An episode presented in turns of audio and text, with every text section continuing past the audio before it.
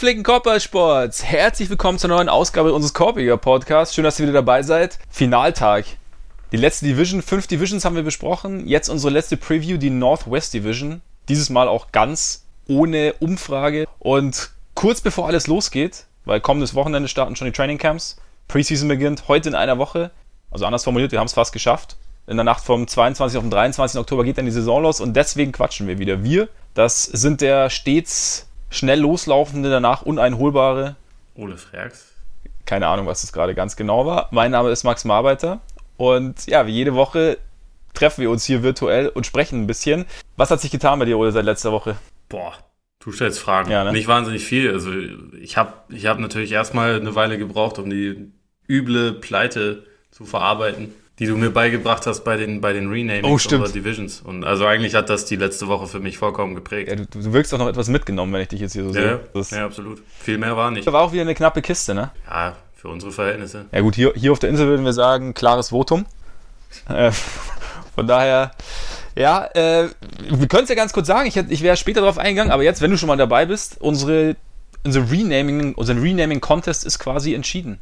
Wir haben, letzte Woche ging es darum, Bad Neighbors oder drei Fragezeichen Division für die Atlantic Division. Knapper Sieg oder eindeutiger Sieg, wie man es auch will. Den habe ich diesmal davon getragen. Jetzt, nachdem wir letzte Woche auch das NFL-System eingeführt haben, stehe ich jetzt bei drei Siegen, einem Unentschieden und einer Niederlage. Du bei einem Sieg, drei Niederlagen und einem Unentschieden. Und da nur noch eine auszutragen ist heute, war es das. Ja, ich hatte gedacht, mein Plädoyer für Kyrie Irving reicht vielleicht, aber. Es hat mir auch ein bisschen Angst gemacht, ehrlich gesagt. Es war sehr viel Kyrie und Kyrie ist ja, kann ja auch überzeugend sein, ne? Ja, Von aber das falsche Pferd gesetzt. Aus falschem Pferd gesetzt, so ist es. Vielleicht läuft es diese Woche besser, noch so ein kleines. Ich habe mir auch gar keine Gedanken mehr gemacht, eigentlich, diese Woche. Ja, warum auch? Ich sage jetzt, deswegen bei mir auch Scheiß drauf, Division. Nein. Finde ich gut. Nein, natürlich nicht. Wir können, wir können jetzt natürlich direkt reingehen, aber wir können andererseits auch nicht direkt reingehen, weil wir wollen natürlich nicht starten, bevor wir euch erzählen, dass wir eine Patreon-Seite haben. In diesem Sinne, wir haben eine Patreon-Seite. Über die könnt ihr uns unterstützen, wenn ihr das wollt. Da gibt es dann unterschiedliche Tiers, ähm, unterschiedliche Beträge, die ihr uns spenden könnt pro Monat, wenn ihr denkt, dass das eine gute Idee ist und dass es es wert ist, es zu tun. Gleichzeitig haben wir natürlich auch kürzlich ein neues Format aus der Taufe gehoben das euch natürlich auch einen kleinen Mehrwert bieten soll, wenn ihr schon so nett seid, uns zu unterstützen. Es war einmal auf dem Hartholz, heißt es. Dabei schauen wir uns alte NBA-Spiele nochmal an und quatschen dann drüber. Das bekommen unsere Patreon-Freunde exklusiv. Und da werden wir auch demnächst wieder was bringen. So bald wie möglich. Versprochen. Und um da drauf zu kommen, müsst ihr nur patreon.com slash Korpiger Podcast, Korpiger in dem Fall mit. AE. So sieht das aus. Eingeben und dann seid ihr auch schon da. An dieser Stelle natürlich auch wie immer das ganz große Dankeschön an diejenigen, die uns da schon unterstützen. Es ist äh, sehr cool, dass ihr das macht. Vielen Dank. Und der eine oder andere, der uns bei Patreon unterstützt, jetzt kommt ein Sensationsübergang, wird eventuell auch schon Oles Buch kennen und gelesen haben. Denn. Der eine oder andere hat es ja sogar darüber schon gewonnen. Hat es darüber schon ja, gewonnen, richtig. Mal darüber verlost. Richtig, das stimmt. Denn der Ole hat ein Buch geschrieben. Ich habe ein Buch geschrieben. Das heißt das Nowitzki-Phänomen. Es geht um Dirk Nowitzki, es geht um den deutschen Basketball, es geht um die Folgegeneration und ja, um die Entwicklung der NBA in Sachen, also vor allem in Hinsicht der Globalisierung. Kann man überall kaufen, zum Beispiel Sollte bei Amazon, auch. aber auch bei anderen Buchhändlern. Bei Charlies und, Buchecke äh, zum Beispiel. Charlies Buchecke hat das bestimmt ja. auch, ja. Ist eine runde Sache. Und äh, ja, hinterlasst mir gerne eine Rezension, sagt Bescheid, wie ihr es findet. Ich freue mich immer. Und ich freue mich auch, wenn sich Ole freut. Von daher macht ihr uns beiden eine Freude, wenn ihr das tut. Und damit können wir auch direkt eigentlich einsteigen in die Northwest Division. Noch ganz kurz für all diejenigen, die zum ersten Mal dabei sind. Wir haben da feste Kategorien, nach denen wir immer vorgehen, um dem Ganzen Struktur zu verleihen. Am Anfang gibt es besagtes Renaming, bei dem Ole und ich uns ein, ein Motto ausdenken, unter dem für uns die Division fürs kommende Jahr stehen könnte. Und danach benennen wir die Division dann. Es kann Film sein, können Bücher sein, kann was zu essen sein, kann auch ein Musik, also ein Track sein. Danach benennen wir das Alpha-Tier der Division, sagen wir, unser Lieblingsspieler ist. Dann kommt das interessanteste Thema. Kann alles mögliche sein, von einer Vertragssituation bis hin zu einer spielerischen Situation, Neuzugänge etc. Danach gibt es ein Tier für jedes Team. Tier im Sinne von, letzte Woche haben wir mal Tiere wirklich genommen, auch dazu. Eigentlich aber eine Kategorie, also Contender, Playoff-Team, Lottery-Team. Danach, welches Team schauen wir uns am häufigsten an? Wer kommt am weitesten? Und dann noch eine Bold Prediction am Ende. Kommen wir damit zum Renaming und ich muss anfangen, oder? make it, take it, wie immer. Ja. Gut.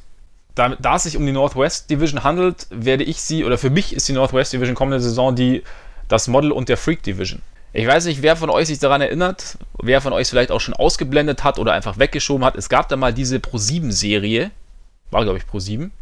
Ja, das wichtigste Sendung. Wichtigste Sendung, auf jeden Fall das Model und der Freak. Da traf sich dann ein Model mit einem Nerd und es war so eine Makeover-Geschichte. Da haben sie, da war ganz, ganz wundersame Verwandlungen haben da stattgefunden. Also am Ende weiß ich, wo haben sie begonnen? Sie haben bei Steve Urkel begonnen und haben, also war eigentlich, eigentlich war es äh, die Verwandlung von Steve Urkel zu Stefan Urkel jedes Mal. Wer jetzt nicht genau weiß, wovon ich spreche, kann nochmal unsere allererste Episode anhören. Unsere allererste Preview, meine ich nicht Episode insgesamt, unsere allererste Preview. Da hatten wir nämlich auch die, da habe ich, glaube ich, die Steve Urkel Division genannt. Ich weiß es nicht mehr ich genau. Auch, ja. ja, auf jeden Fall. Es geht um das Makeover. Und wenn wir die Northwest Division schauen, wir haben da lauter kleine Märkte, die so nicht, nicht ganz beliebt sind, wo man auch, wo jahrelang hat man auch gedacht, so ja, irgendwie auch nicht so cool, so die Jazz, weißt du, so in, in, in Salt Lake City, keiner so richtig interessiert. Die Nuggets irgendwie zwischendrin mal ganz nett gewesen. Die Blazers schon ein bisschen mehr, aber auch okay. OKC auch. Alles, alles so Märkte, die auch bei Free Agents nicht unbedingt beliebt sind. So, und jetzt kam das Model. Jetzt haben wir die Nuggets äh, fast in die Conference Finals eingezogen, haben einen sehr interessanten jungen Kern, haben einen der coolsten Spieler der ganzen Liga mit ähm, Nikola Jokic. Haben dazu äh, wahnsinnig viel Potenzial. Man überlegt sich schon, ob sie eventuell dieses Jahr sogar in die Conference Finals kommen können. Was, ob wir das, ob, was, ob wir davon ausgehen, hören wir vielleicht später noch. Dann haben wir die Jazz, äh, eigentlich so ein bisschen der Inbegriff der grauen Maus. Selbst, selbst Stockton und Malone Superstar-Duo war der Inbegriff der grauen Maus des Superstar-Duos. Kann man so sagen. Auf jeden Fall mittlerweile haben sie mit Donovan Mitchell einen der interessantesten jungen Spieler, haben mit Rudy Gobert einen der besten Verteidiger, haben sich dann auch zusätzlich nochmal, es war trotzdem alles ein bisschen wieder und jetzt haben sie einige kluge Moves getätigt im Sommer, haben mit Mike Conley vielleicht den Point Guard, der sehr gut zu Mitchell passt, der zum ganzen Team passt, haben sich damit, haben damit einen riesen Makeover hinter sich. Da haben die Trailblazers zwar keine Freaks richtig, trotzdem Makeover gemacht, trotzdem mal noch einiges versucht. Dann OKC hat, äh, macht seit Durants Abgang eigentlich Makeover, hat jetzt aber nochmal die Extremvariante gewählt, Paul George weg, Russell Westbrook weg. Manche mögen sagen jetzt, also es war quasi der Weg umgekehrt jetzt zum Freak, aber eigentlich sieht man auch schon wieder die Verwandlung in die andere Richtung mit Jay Gilgis Alexander und 80.000 Draft-Picks, die da durchaus was, was bringen könnten auf Sicht. Und dann haben wir die äh, Minnesota Timberwolves, die noch aufs Model warten, aber eventuell auch demnächst eins bekommen. Aber deswegen Model und der Freak Division. Also quasi vom hässlichen Endline zum schillernden Stefan Urkel. Zum Player. Und das alles Player. ohne Janis Antetokounmpo. Und das alles das ohne Janis Antetokounmpo, genau. Ja, bin beeindruckt. Ich habe äh, Center Stage genannt und das äh, gar nicht mal besonders kompliziert gedacht, sondern das ist für mich so die Division mit den, also wahrscheinlich der höchsten Qualitätsdichte auf, auf, äh, auf der Center-Position. Gleichzeitig, also es sind so ein bisschen die Ansammlung der besten und dabei auch unterschiedlichsten Bigs der Liga. Also was so mit, mit ähm, Carl Towns meiner Meinung nach das größte Scoring-Talent auf den großen Positionen, was in der NBA rumläuft. Du hast die evolutionäre Weiterentwicklung von, von Avidas Sabonis in Nikola Jokic, was den besten Verteidiger der NBA in Rudy Gobert oder also zumindest den besten Big Man-Verteidiger der NBA. Du hast mit Steven Adams den, ich weiß nicht, wie man ihn adäquat beschreibt, den brutalen Piraten oder so. äh, der eher wahrscheinlich der stärkste Spieler in der gesamten Liga ist. Und dann hast du bei Portland mit Whiteside und Nurkic wiederum schon im gleichen Team eigentlich riesige Gegensätze. Mhm. Also halt einerseits so den krassen Athleten und dann mit Nurkic eher so einen relativ zerebralen Spieler, der aber auch gleichzeitig sehr stark ist, scoren kann. Und äh, ja, deswegen Center Stage in meinem Fall. Das überzeugt mich. Ich glaube, meine Stimme hast du dieses Mal. Kann ich mir aber leider nichts für kaufen.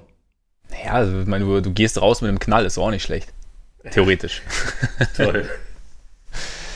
Ja, jetzt seid ihr dann wieder an der Reihe demnächst. Wir werden die Abstimmung oder das Voting online stellen bei Twitter und dann könnt ihr schauen, was euch besser gefällt.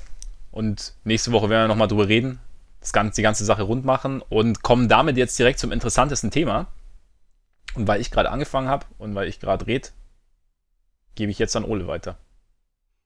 Jo, bei mir sind es die Jazz und ob sie jetzt mit dem von dir schon kurz angerissenen Makeover den, den Schritt machen können zum echten Titelkandidaten. Das ist eigentlich das, das spannendste Thema, weil, also zu den Nuggets kommen wir sicherlich auch noch, die, die schätze ich auch sehr weit oben ein. Aber die Jazz sind so für mich ein bisschen, bisschen fast noch das interessantere Team. Also, so die größten Schwächen, die sie hatten, war halt diese, diese Abhängigkeit von Donovan Mitchell, was man gerade in engen Spielen sehr, sehr gemerkt hat. Also in sieben Spielen letzte Saison, wo der Endstand zwischen 0 und 3 Punkten Unterschied war, sie haben alle verloren. Ähm, und bei Spielen, wo es fünf Punkte oder weniger Unterschied waren, hatten sie auch nur eine 5, äh, 5 zu 10 Bilanz, was auch also für ein eigentliches Top-Team nicht gut ist und was eigentlich den Unterschied gemacht haben, ob sie jetzt auf Platz zwei oder drei im Westen landen oder halt auf Platz fünf, wo sie dann gelandet sind. Ähm, ich glaube, da sind Mike Conley und auch Bojan Bogdanovic halt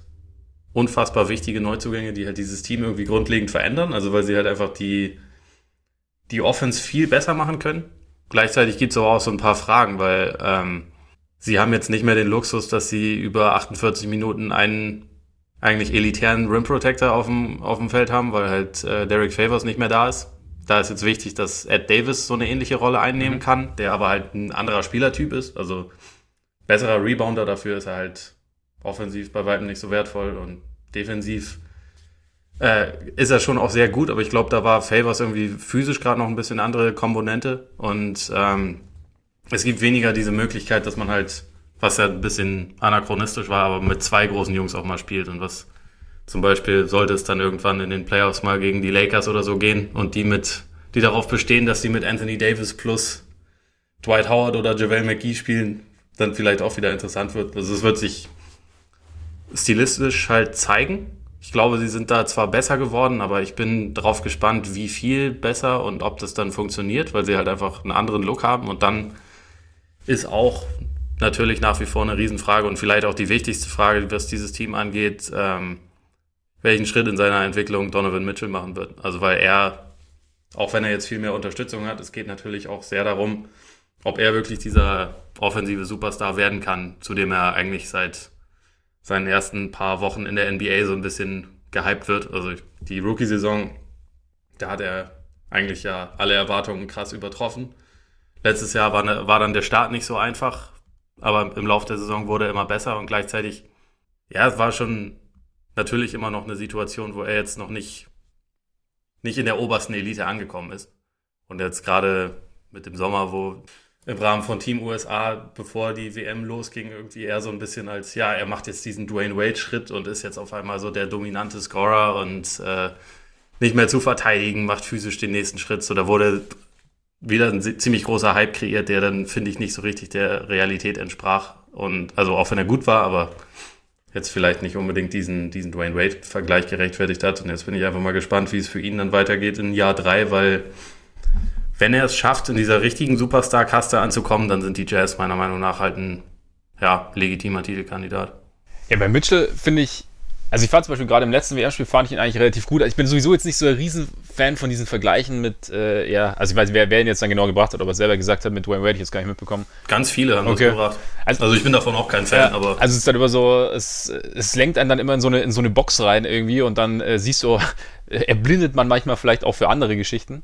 Finde ich, also wenn, wenn, wenn man sich zu sehr darauf fokussiert.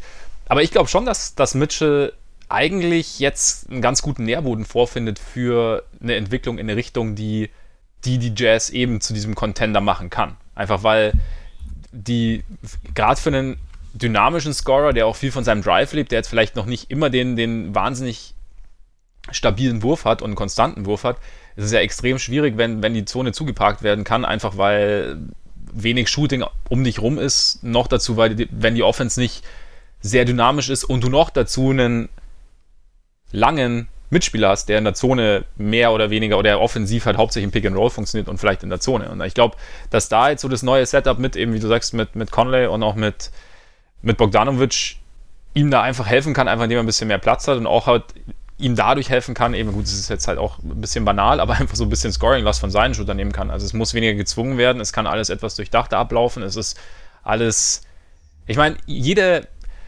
Zehntelsekunde, die die Defense mehr auf Bogdanovic und Conley schauen muss, ist schon ein Gewinn für Mitchell. Und ich glaube schon, dass er da, also natürlich ist es dann an ihm, das zu nutzen und natürlich ist auch an ihm dann äh, entsprechend zu arbeiten, aber ich glaube schon, dass er allein durch das, durch das neue Setup da gute Voraussetzungen vorfindet. Und ich fand, wie gesagt, ich fand das letzte Spiel gegen, gegen Frankreich, auch wenn es am Ende verloren ging, war er eigentlich unstoppable. Keine Ahnung, ich weiß nicht, was dann. Über drei Viertel war es, ja. ja. Und dann hat ihn sein eigenes Team gestoppt, ja, quasi. Genau. Und ich glaube, Mike Conley würde nicht stoppen. Ich weiß nicht, ob ihr das schon mitbekommen habt. Also sowohl Ole als auch ich sind große Mike Conley-Fans. Aber ich glaube, äh, bei Mike Conley hast du natürlich dann gleichzeitig natürlich immer die Frage nach, nach der Gesundheit. Ne? Also ob er, ob er die Saison durchsteht, wie lange er durchsteht, wie viele Spiele er machen kann. Aber ich glaube schon, dass, dass, dass Mitchell da profitieren wird. Und bei Ed Davis, weil, weil du ihn angesprochen hast, bin ich gespannt. Glaubst du, dass es vielleicht irgendwie nochmal ein bisschen eine andere Komponente geben kann? Also, dass du einen mobileren Big Man hast, der ein bisschen, bisschen schneller unterwegs ist, ein bisschen, bisschen flinker auf dem Bein ist, dass dir das es nimmt dir quasi so ein bisschen diese physische Dominanz, die du vorher hattest, aber gleichzeitig hast du vielleicht auch gegen, gegen kleinere, schnellere Teams äh, eine, andere, eine andere Waffe. Glaubst du, dass das helfen kann oder ist es eher zweitrangig? Meinst du, wenn er jetzt auf der 5 ist oder wenn er neben Gobert spielt? Ja, sowohl als auch. Also neben Gobert vielleicht auch, weil wir hatten ja oft das Ding, dass, dass es dann ein bisschen zu schwerfällig war, teilweise mit Favors und Gobert und dass du jetzt halt jemanden hast, der noch so ein bisschen, ja, so ein bisschen Raum schneller stopfen kann unterm Korb und dass da vielleicht ein bisschen mehr Möglichkeiten da sind. Weiß ich nicht. Also ich, ich, ich finde gerade offensiv ist halt ein, einfach ein sehr limitierter Spieler. Ja. Ähm, den kannst du halt für, für Offensiv-Rebounds sehr gut gebrauchen und vielleicht so ein bisschen als Rimrunner, aber da werden sie ihn, glaube ich, nicht groß featuren. Also ich meine, die, die Firepower haben sie ja jetzt auch dann auf anderen Positionen und ich denke, da, da wird es eher darum gehen. Ja, aber es geht mir eher um die Defense eigentlich. Also dass du da, also weil du hast eben nicht mehr so dieses, du hast nicht mehr so dieses Enforcer-Ding hinten, aber du hast halt irgendwie so ein bisschen, vielleicht kann es besser, also ob es eventuell sogar teilweise besser funktionieren kann defensiv. Einfach weil du zwar Länge hast, aber ich glaube besser nicht, also besser ist vielleicht das jetzt falsche hochgegriffen, weil sie ja das beste Defensivteam ja. der Liga eigentlich waren ja. mit mit Favors. War ich also ja, ich glaube, dass zumindest in, in kleineren Spurts kann es vielleicht mal ganz gut passieren, mhm. dass, dass Davis da neben Gobert dann noch ein bisschen besser funktioniert als Favors. Ich glaube, Favors war halt gerade dieser Luxus, weil du halt wirklich über 48 Minuten immer eigentlich einen absoluten Top-Defensiv-Anker hattest. Ja, klar, auf jeden Fall. Das stimmt schon trotzdem finde ich, also in meinen Augen, ich weiß nicht, ob du es ähnlich siehst, ist das Team jetzt deutlich besser ausbalanciert als vorher. Würde ich insgesamt auch sagen, nur, also so ein bisschen, zwei, zwei Sachen machen mir so ein kleines bisschen noch Sorgen. Mhm. Also einerseits ist es ähm, Backups auf den Guard-Positionen, weil du bist eigentlich sehr davon abhängig, dass Dante Exum eine, einigermaßen gesunde Saison spielt. Sonst hast du fast gar nichts in Sachen Backups. Also du hast noch Emmanuel Moutier, aber sonst... Auf den bin ich aber gespannt tatsächlich. Bin ich auch, aber ich würde mich jetzt nicht unbedingt darauf nee, verlassen, dass das er eine qualifizierte, gute Offense anleitet, weil er das einfach noch nie getan hat. Also ich fand ihn ganz, ganz äh, vielversprechend eigentlich jetzt zuletzt äh, in der letzten Saison, aber es ist einfach eine ganz andere Situation und da kommt schon, glaube ich, nochmal eine andere Aufgabe auf ihn zu und halt ansonsten hast du im Backcourt noch Trevor Bluyett und Mie Oni oder äh, Oni Mie, ein Rookie, wo man jetzt noch nicht äh, allzu sicher sein sollte, wie viel da kommt. Und deswegen, ich meine, ist natürlich immer so, dass ein Ausfall von einem Star wie dann Conley oder Mitchell schwer äh, zu kompensieren wäre. Aber hier ist das halt ganz besonders so, weil man halt ja. bei Exim hast du immer mal wieder gute Ansätze, aber du hast auch dann eigentlich pro Saison musst du ja mehrere Monate einplanen, wo er halt nicht dabei ist. Und dann ist da, glaube ich, schon ein kleines bisschen vielleicht noch Nachholbedarf. Also vielleicht, dass man sich da noch einen einen unaufgeregten Veteranen irgendwie ranholt, der im Backcourt mal was übernehmen kann, zumal im Idealfall wird es ja Conley auch, wenn er wirklich gebraucht ist, auch ja. mehr Minuten gehen kann. Ja. Also eigentlich ist er ja wirklich jemand, der bei dem so ein gewisses Load-Management-Programm nicht unbedingt, nicht unbedingt blöd wäre. Und dann, ja, es ist tatsächlich auch noch so ein bisschen die Frage, Shooting auf der 4, beziehungsweise wie gut da Bogdanovic funktioniert, weil er, glaube ich, erstmal da eingeplant ist auf der 4 damit also halt eine, eine Position aufrückt. Sie werden ja nicht ihn von der Bank bringen, sondern ich okay. denke mal auf den Vorpositionen halt Ingels und ihn. Was jetzt nicht unbedingt für super Athletik steht, mhm. aber was dafür halt irgendwie sehr hohe Spielintelligenz hat. Und also Ingels ist sowieso ein sehr, sehr guter Verteidiger und Bogdanovic hat sich ja letzte ja. Saison bei den, bei den Pacers auch eigentlich wirklich gut gemacht als Verteidiger. Aber da bin ich halt so ein bisschen, noch ein bisschen skeptisch, wie es dann läuft, wenn die auf die Bank gehen, weil, also, abgesehen von Royce O'Neill und Jeff Green hast du da jetzt ja auch noch nicht so viele Spieler, die jetzt schon viel in der NBA gemacht haben. Und Ed Davis mag ich zwar ganz gerne, aber ist jetzt bei ihm auch nicht unbedingt der Normalfall, dass er irgendwie mehr als 20 Minuten spielt. Und auch das hat Gründe, also gewisse Faulanfälligkeit. Und ähm, mhm, ja. da könnte es auch sein, dass man da im, im Frontcourt vielleicht noch ein bisschen was nachbessern muss. Aber insgesamt, also an sich ist es so nicht bei so einem Team, was dann, was dann wahrscheinlich ziemlich gut in die Saison startet, da haben dann vielleicht in der Buyout-Season auch eher mal Leute Bock, da noch zu unterschreiben, auch wenn es Salt Lake City ist und das nicht unbedingt das klassische, attraktivste Ziel der Liga ist für, für mhm. Spieler. Aber ich denke, das könnte sich dieses Jahr ein bisschen an, äh, ändern. Ja, gut möglich. Ich meine, du hast recht, es ist auf, es ist auf jeden Fall relativ dünn. Ich meine, ich bin auch gespannt, wie so Bogdanovic und Inges, also wie sie vielleicht dann auch so ein bisschen hin und her rotieren dann auf zwischen drei und vier, wer dann mal, mal den einen Part und dann den anderen und, und wie das so durchwechselt. Aber ja, Buyout, klar. Vielleicht äh, landet Igudala ja am Ende da. Wer weiß. Aber keine Ahnung. Aber bei, äh, bei Moody nochmal, ich, bis jetzt, also es ist für ihn die, die interessante Situation, finde ich bis jetzt. Also am Anfang, klar, Denver war halt so ein bisschen ein hoher Draft-Pick und hat dann aber relativ schnell dann Konkurrenz durch Murray bekommen. Du hattest die ganze Zeit irgendwie so diese, diese drei kleinen Guards, auch mit Harris noch, der zwar weniger Playmaker ist, aber trotzdem halt eben auch noch in dieser Verlosung war und irgendwann war eben die Frage Murray oder, oder Moutier und ja, ich weiß nicht, ob es zum Wachsen halt perfekt die perfekte Ausgangsposition war und dann halt, und dann kommst du halt zu den Knicks, die nicht wirklich gewinnen wollen und du sagst schon, die Ansätze waren dann, waren dann gar nicht so schlecht, aber jetzt ist er eigentlich, ja, irgendwie in einer, in einer klaren Rolle und auch in einem Team mit einer klaren Struktur, in einem klaren, ja, mit einer klaren Idee und auch mit einer klaren Hierarchie und ich könnte mir schon vorstellen, dass da vielleicht, ja, dass er in diesem engeren Feld ohne den, den Druck jetzt irgendwen verdrängen zu müssen, vielleicht dann noch ein bisschen, ja, sich so, so ein bisschen eine Sicherheit holt irgendwie und dann halt doch vielleicht zumindest die Offense am Laufen halten kann. Ich meine, da kommt's ja. ja darauf kommt es ja im Endeffekt auch an, dann als, als Backup-Point Guard. Ich meine, er hat es jetzt auch letzte Saison zum ersten Mal wirklich dann über eine Spielzeit einigermaßen hinbekommen, relativ effektiver Spieler zu sein. Also vorher waren die Quoten ja eigentlich immer überall relativ äh, oder fast immer relativ verheerend. Ja, wenn er sich da ein bisschen steigern kann, ich glaube schon auch nach wie vor, dass das ein eigentlich ein, dass in, in ihm ein relativ äh, wertvoller NBA-Spieler schlummern kann. Mhm. Die Frage ist halt, wie schnell er da hinkommt und, und äh, wie schnell er es schafft, irgendwie den, den Jazz dann so einen Mehrwert zu bieten. Aber ich, ich denke auch, also dass man den zumindest, ich glaube, sie haben ihn ja für einen Minimalvertrag geholt. Äh, das Risiko war es auf jeden Fall wert, weil er schon ja. jemand ist, der, wenn er sich da durchaus weiterhelfen kann. Ja, das denke ich auch. Wenn du dir die Jazz jetzt so komplett anschaust, ich will ganz kurz auf die Frage von Jan Ahl gehen, ob die Verstärkungen jetzt reichen, um ernsthafter Contender zu sein oder ob Mitchell als bester Spieler noch nicht genug ist. Also der bisher beste Spieler, den sie haben, ist Rudi Gobert. Also derjenige, der den meisten Impact auf mhm. Sieg und Niederlage hat, ist, ist für mich absolut, absolut er. Ich glaube, damit sie wirklich einen Titel gewinnen können, wäre es gut, wenn Mitchell ihn ablöst in dieser Saison. Oder wenn er wenn er quasi ein wirklich gleichwertiger Partner ist. Das ist er meiner Meinung nach bisher noch nicht, aber ich finde, dieses Team hat eigentlich, es bietet ihm jetzt sehr gute Umstände, um diesen Schritt zu machen. Und dann ist es natürlich trotzdem immer noch so, dass es ein sehr junger Spieler ist, bei dem man jetzt nicht, vielleicht nicht unbedingt erwarten kann, so von Saison 1 auf Saison 2 und von Saison 2 auf Saison 3 gibt es halt diesen stetigen Anstieg und dann hast du da den, den Superstar. Aber also dieses Potenzial schlummert in ihm. Und mhm. deswegen, ich glaube, er kann der beste Spieler der Jazz werden. Und wenn er das diese Saison schafft, dann sind sie für mich absolut ein legitimer Titelkandidat. Und wenn sie gesund bleiben, sind sie aber so, so oder so für mich ein Team, was sehr weit kommen kann.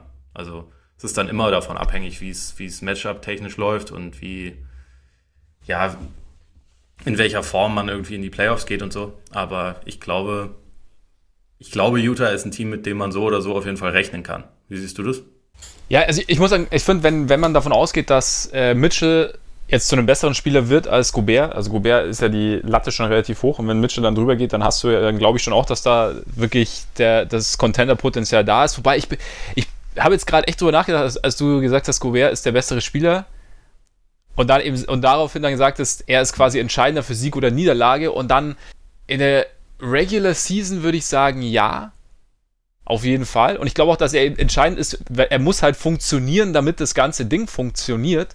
Aber ich fand eben in den Playoffs ist seine Schwäche, also wenn man dann eben schon mal Richtung Contender geht und dann muss er auch Richtung Playoffs schauen, finde ich, ist die waren die Probleme, die er halt oft hatte oder die Art und Weise, wie Gegner ihn angehen konnten, um dann das, das Spiel ja so ein bisschen in ihre Richtung zu lenken, war mir irgendwie zu eindeutig und ich hatte, vielleicht hat sich da dann da während der Playoffs das, das Verhältnis schon so ein bisschen, bisschen verschoben, dass Mitchell vielleicht dann der bessere Spieler war, aber dass es wichtiger gewesen wäre, dass, dass Gobert irgendwie seine, sein Leistungszenit da oder sein, ja doch sein Leistungszenit noch erreichen kann im Endeffekt. Und aber das, also dass, dass da, dass eigentlich beide noch wachsen müssen, weißt du? Und ich, oder ja. vielleicht ist jetzt die, dieses Team, so wie es jetzt aufgestellt ist, sogar dafür eher ausgelegt, dass es funktionieren kann, dass es beiden helfen kann, einfach weil es eine andere, weil du defensiv vielleicht ein bisschen was eingebüßt hast, wobei ich nicht mal, ich meine, Conley ist ein, eigentlich ein wahnsinnig guter Verteidiger und gut, man muss immer sehen, wie es im Alter ist und dann mit der Athletik, aber tendenziell sehr, sehr intelligent. Du hast gesagt, Bogdanovic hat sich auch gemacht. Das heißt, eventuell bringen genau diese Neuverpflichtungen sowohl individuell spielerisch etwas, als auch den beiden da außen rum, die theoretisch die beiden Besten sein sollten. Und dann, wenn es so funktioniert, könnte ich mir auch schon vorstellen, dass es reicht. Also ich denke auch, Mitchell ist noch kein Superstar, aber vielleicht ist er nach drei Monaten der Saison Superstar. Wir wissen es halt noch ja. nicht, wie er sich jetzt über den Sommer wirklich entwickelt hat. Und es kann, wenn er den Schritt geht, glaube ich, reicht es im Endeffekt schon. Vielleicht wäre es dann noch ganz nett, wenn du, wie du sagst, einen, einen für den Backcourt bekommst oder einen für, ein, für die größeren Positionen bekommst. Vielleicht bleibt aber auch Exo mal fit und spielt zumindest eine solide Backup-Saison. Also das ist ja immer, also das, gut, das, das ist auch so ähnlich, wie man darauf hofft, dass, weiß ich nicht. Zach Levine anfängt, seine Mitspieler so zu sehen. Ja, aber das wird ja auch passieren. ja, eben. Deswegen, wir reden äh, ja hier von realistischen Szenarien. Wir reden von realistischen, nee, genau. Aber vielleicht, vielleicht passiert es. Nee, aber ich, ich, ich sehe schon auch Potenzial, dass, dass sie dass sie in den Contender-Status kommen können. Sie sind für mich noch kein hundertprozentiger Contender. Ich, da will ich, da will ich gerne noch ein bisschen sehen, aber ich glaube, dass die Neuverpflichtungen auf jeden Fall in die richtige Richtung gehen. Noch kurz wegen, wegen Gobert. Also ich, ich sehe das schon auch so. Also ich finde, er hat sich zwar letztes Jahr schon ein bisschen verbessert in seiner, in seiner ja, Pick-and-Roll-Verteidigung so im Raum, aber ich frage mich da auch, wie viel daran liegt, dass es halt zweimal gegen die Rockets ging, die mhm. mehr als jedes andere Team der NBA darauf abzielen, hey, wir sehen eine Sache, wo wir denken, die können wir ganz gut machen. Die machen wir jetzt einfach 500 Mal nacheinander und das wird dann schon laufen. Also ja. äh, das ist, da frage ich mich, wie viel dann von denen abhängig ist. Und also ich glaube mhm. auch gegen die Warriors der letzten Saison oder der letzten zwei, drei Jahre wäre es für Gobert brutal schwierig gewesen immer. Und dieses Team ist jetzt aber in der Form nicht mehr da und ja, auch, also wie du schon gesagt hast, auch bei, auch bei ihm ist, glaube ich, die letzte Stufe der Entwicklung vielleicht noch nicht erreicht. Aber ja, ich, ich frage mich, ob er gegen viele Teams diese Schwierigkeiten so in der Form gehabt hätte. Ja, das, das ist ein ganz guter Punkt, finde ich. Also auch gerade wenn ihr zum Beispiel überlegt gegen Denver, dann da, es wäre ihm wahrscheinlich schwer gefallen, Gobert so anzugehen. Also auch, allein, weil sie auch auf einen, sich auf einen Großen verlassen müssen oder verlassen wollen und auch können oder dürfen, wie, wie auch immer man es sehen will. Aber nee, klar, ich meine, die, Rockets waren dann natürlich irgendwie ein Spezialfall. Aber es ist, wird, wird glaube ich, ganz interessant, wie, wie sich die beiden so entwickeln für die Saison. Ich meine, Gobert hat zumindest mal ein Ausrufezeichen hinterlassen jetzt bei der WM gegen die USA. Ja. Vielleicht gibt es auch nochmal so einen kleinen Push. Auch gegen Mitchell. Also Trash Talk wird es ja. da geben. Ja, ja, zu Recht. Und natürlich haben wir auch letzte Woche gesagt, gegen Miles Turner wird es auch jedes Mal Trash Talk geben, wenn sie gegen Indiana spielen. Vollkommen zu Recht. Vollkommen zu Recht, absolut. Hast du damit noch was zum Jazz? Oder? Ja, nee, nur also wegen dem Tier für jedes Team. Für mich sind sie wahrscheinlich ein Contender. Wahrscheinlich ein Contender. Ich habe äh, hab ein neues Tier erfunden. Also total kreativ, auch tiefer Playoff Run.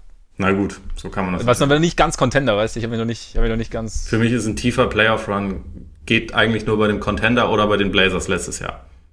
Ja, genau. Die waren weiß, kein Contender, aber sie waren, hatten einen sehr tiefen Playoff. Run. Genau, und ich kann, ich kann mich noch nicht genau entscheiden, was bei den Jazz ist. Ich bin so, so Border, Borderline Contender könnten wir es auch nennen. Ja, Womit wir zu meinem interessantesten Thema kommen können. Und es sind tatsächlich nicht die Jazz, die ich trotzdem auch sehr interessant finde, aber es ist äh, die Entwicklung von Jamal Murray. Und die verbunden mit der Entwicklung der Nuggets. Die Nuggets ja nach der letzten Saison kurz standen ja mit, also einen Schritt vor den Conference Finals selber. Ähm, His Groundness, Nikola Jokic, ähm, MVP verdächtig gespielt, teilweise, hat äh, vor allem auch in den Playoffs sehr konstant, sehr, sehr gute Leistungen abgerufen, hat deutlich besser verteidigt, als man, als man ihm so zugetraut hat. Und jetzt ist eben klar, so der zweite Mann neben, neben Jokic oder der zweite Star soll Jamal Murray werden. Hat jetzt für fünf Jahre unterschrieben, 170 Millionen. Damit einen Max-Vertrag. wird jetzt wie ein Star bezahlt, soll jetzt also auch liefern wie ein Star. Und im Endeffekt nehmen wir mal das Geld beiseite und sagen einfach nur, okay, die, die beiden sind jetzt sozusagen aneinander und an die Nuggets gebunden. Er ist jetzt, also Jokic hat schon gezeigt, dass er das Team relativ weit führen kann. Und ich glaube, derjenige, der ist jetzt, ja, der jetzt die letzten Meter mitgehen kann oder der jetzt entscheidend ist, ist halt Murray. Und ähm, da bin ich jetzt insofern gespannt, als für mich, ich habe in den Playoffs echt einiges vielversprechendes gesehen. Also es war bei weitem nicht perfekt, aber er hat sich im Laufe der Playoffs gesteigert. Er hat am Anfang riesige Probleme gehabt, hat sich davon nicht aus dem Konzept bringen lassen, auch von seinen Fehlern nicht aus dem Konzept bringen lassen, von mangelndem Wurfglück nicht aus dem Konzept bringen lassen und hat das Team dann teilweise getragen. Ähm, hat teilweise auch noch wildeste Fehler gemacht. Also es war so, so, so ein typischer erster Playoff-Run irgendwie von einem, von einem jungen Spieler, der, glaube ich, selber teilweise auch noch nicht genau weiß, was er wann machen muss, wer er wirklich ist, konstant auf dem Court. Und ich glaube, er braucht einfach ein bisschen mehr Konstanz, weniger Kopf runter. Aber er hat vielseitig gescored. Er hat, ähm, ja, so eine gewisse, das klingt immer so ein bisschen platt, aber eine gewisse Mentalität einfach bewiesen, indem er eben, wie gesagt, sich nicht hat vor dem ganz, also wirklich, ich weiß gar nicht mehr, was das erste Spiel gegen die Spurs war, wo es irgendwie eins von sieben war oder wo, wo wirklich gar nichts gefallen ist und im zweiten Spiel auch in der ersten Halbzeit nicht gefallen, nichts gefallen, dann in der zweiten Halbzeit kam er dann. Das stimmt mich positiv, ähm, weil diese ganze, eine Konstanz und vielleicht auch eine Stabilität mit dem Wurf, wenn da schon gewisse Voraussetzungen vorhanden sind, kommt, glaube ich, erst, kommt, kann mit Erfahrung kommen, kann mit dem Alter kommen.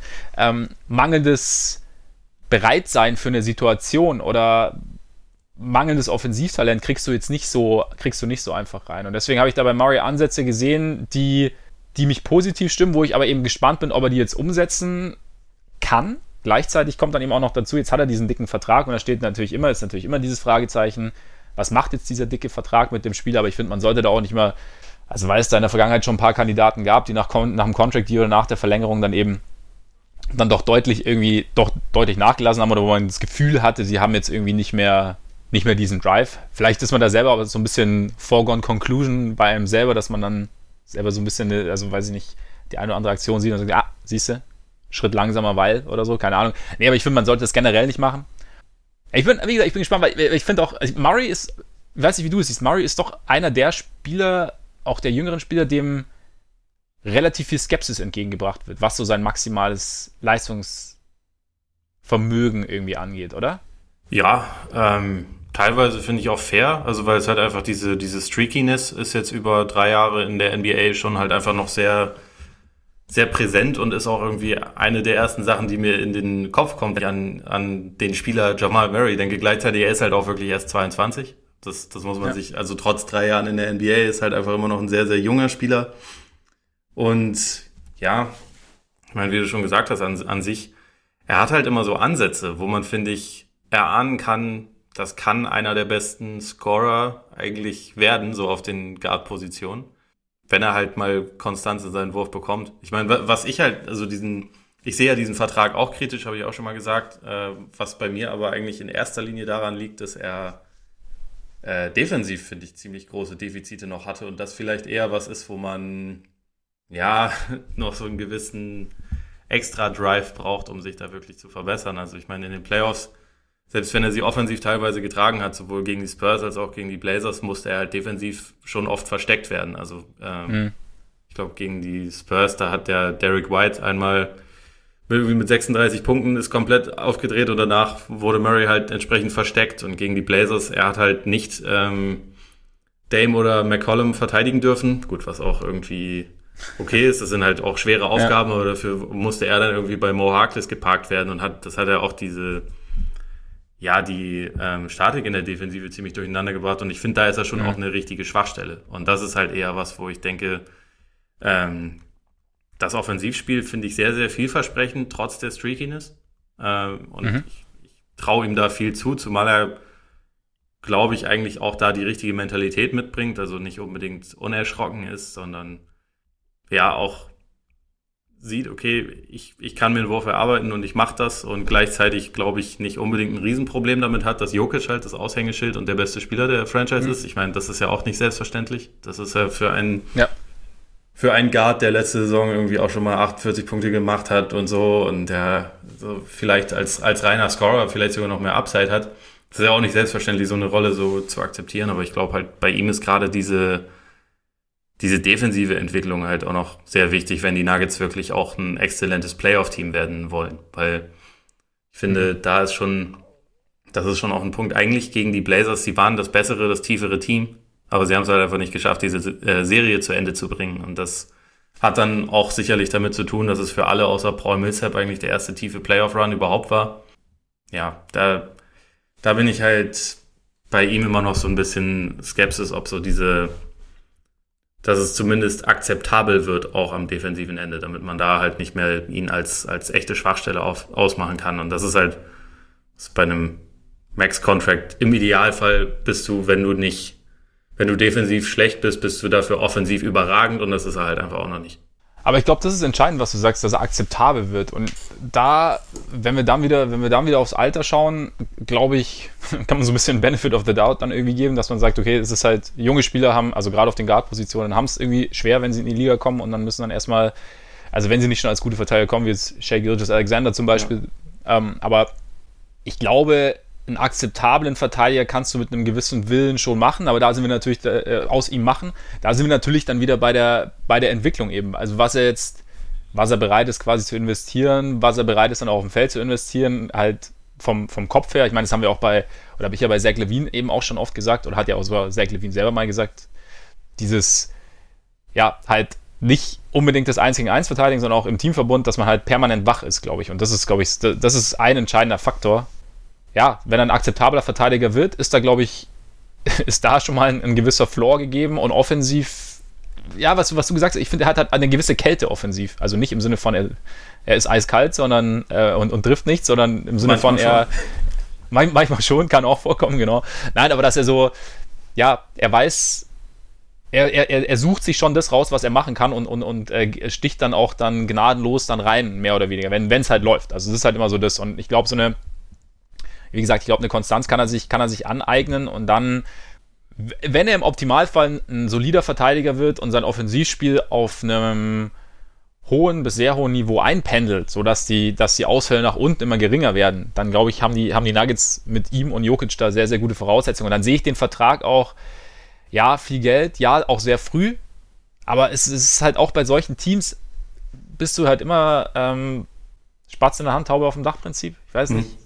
Es ist halt, du riskierst halt, ich glaube, du musst da wirklich abwägen als GM, also was du damit riskierst, wenn du noch, wenn du noch rauszögerst, was hast du selber schon für dich gesehen, was fehlt dir noch, was traust du dir, was traust du dem Spieler dann auch zu, dass er dann noch reinholt an den Dingen, die fehlen und was würdest du damit ruinieren, würdest du damit eventuell mehr ruinieren, wenn du den Vertrag rauszögerst, also wenn du sagst, wir machen es jetzt. Also ich glaube, das ist halt, das lässt sich, glaube ich, von außen schwer beurteilen, was dann da genau in die Entscheidung reinfällt. Sie werden ja nicht reinspielt, weil sie werden ja nicht einfach hingehen und sagen, Jamal, wie schaut's aus? Schreib eine Summe hin und äh, wir unterschreiben, sondern ich glaube da, also klar, ich, mein, ich, ich, ich, bin da, ich bin da bei dir. Also ich, ich habe ich hab mich auch gewundert, dass es so früh und so hoch und äh, etc. war und dass es halt direkt der Max sein musste.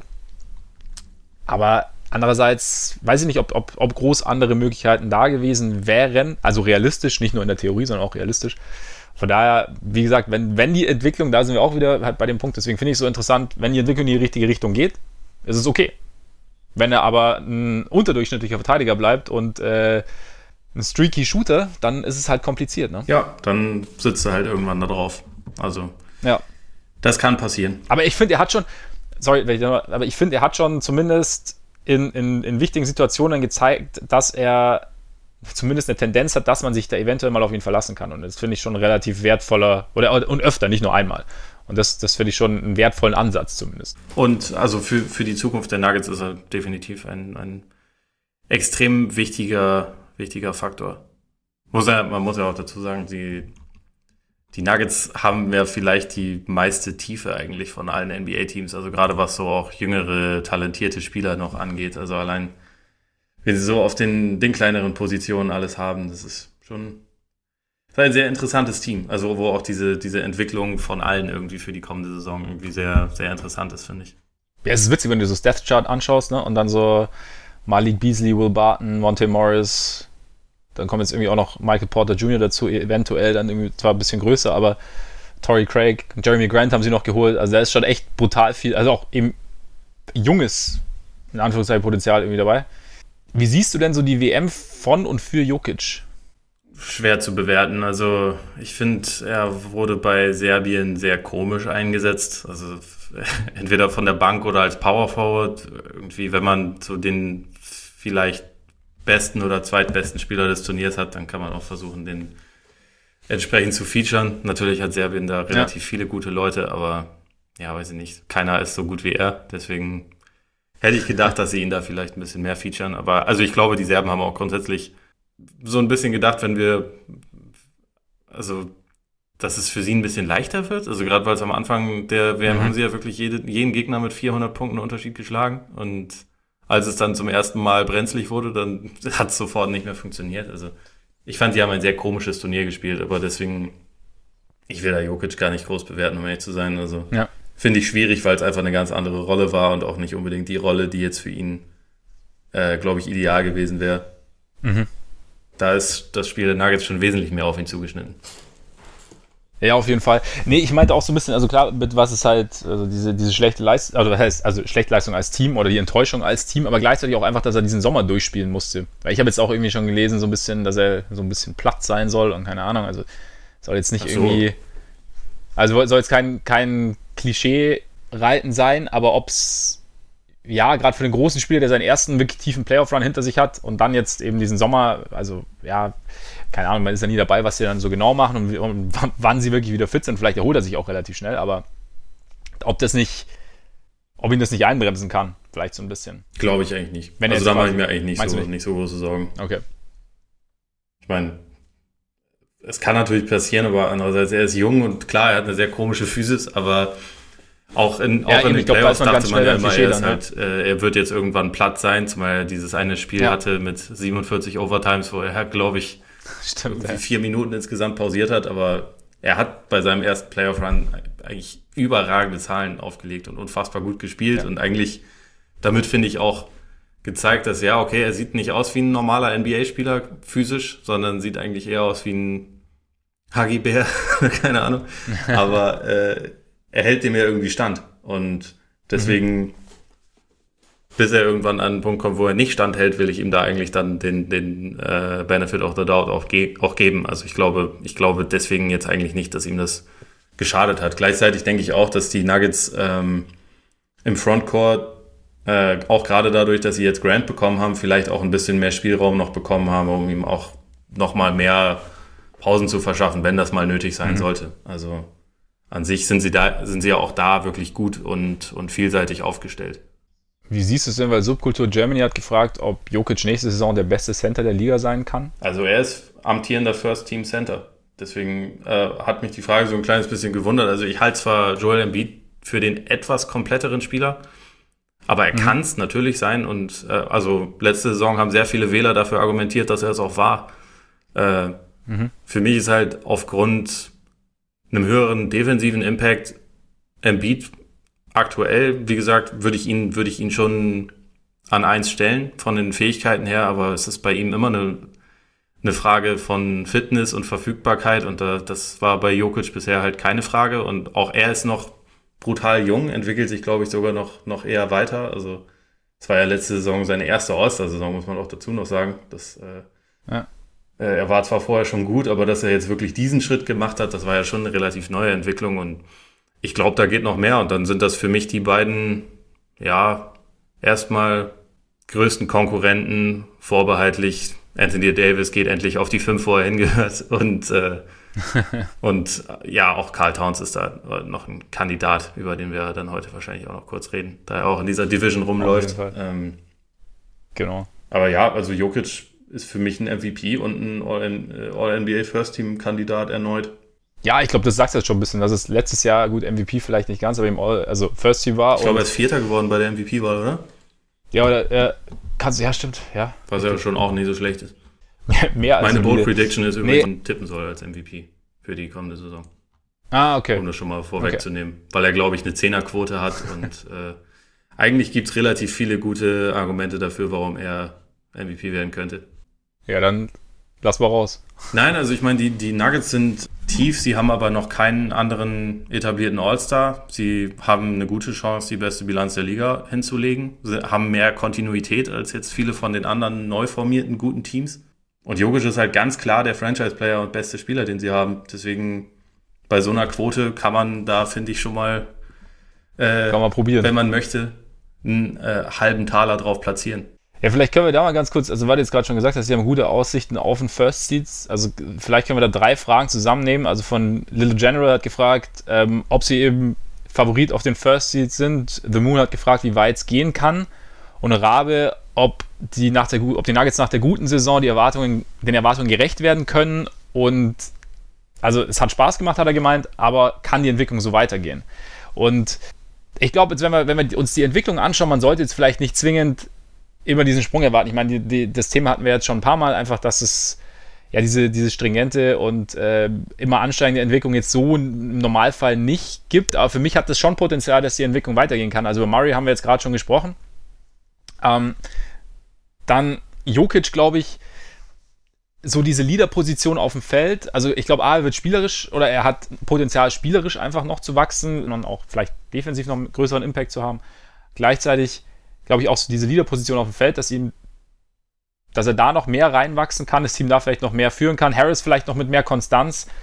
Und dann hast du, wie du schon sagst, du hast jetzt mit, mit Jeremy Grant hast du noch eine zusätzliche große Option. Das Team ist wahnsinnig tief, was natürlich auch immer eine, eine kleine Gefahr mit sich bringt, dass du, dass es schwierig wird, die, die Minuten zu verteilen, dass es schwierig wird auch, ja, dass da jeder irgendwie so seinen Rhythmus findet. Das ist ja auch oft ein Ding, dass du, dass Spieler, die ja, da, da, dass zwei, drei Minuten oder zwei, drei Minuten zu viel in der kleineren Rolle dir so ein bisschen deinen Rhythmus nehmen, weil du dann, weiß ich nicht, dreimal pro Spiel wirfst und dann aber halt eben nicht, nicht die Sicherheit hast, die du bräuchtest. Also da, glaube ich, ist es, wird es schon, hast du eventuell schon einen kleinen Stolperstein, trotz dieser Tiefe oder wegen dieser Tiefe. Und dann, gut, Michael Porter Jr. muss man noch mal sehen. Kommen wir gleich vielleicht auch noch genauer, genauer drauf.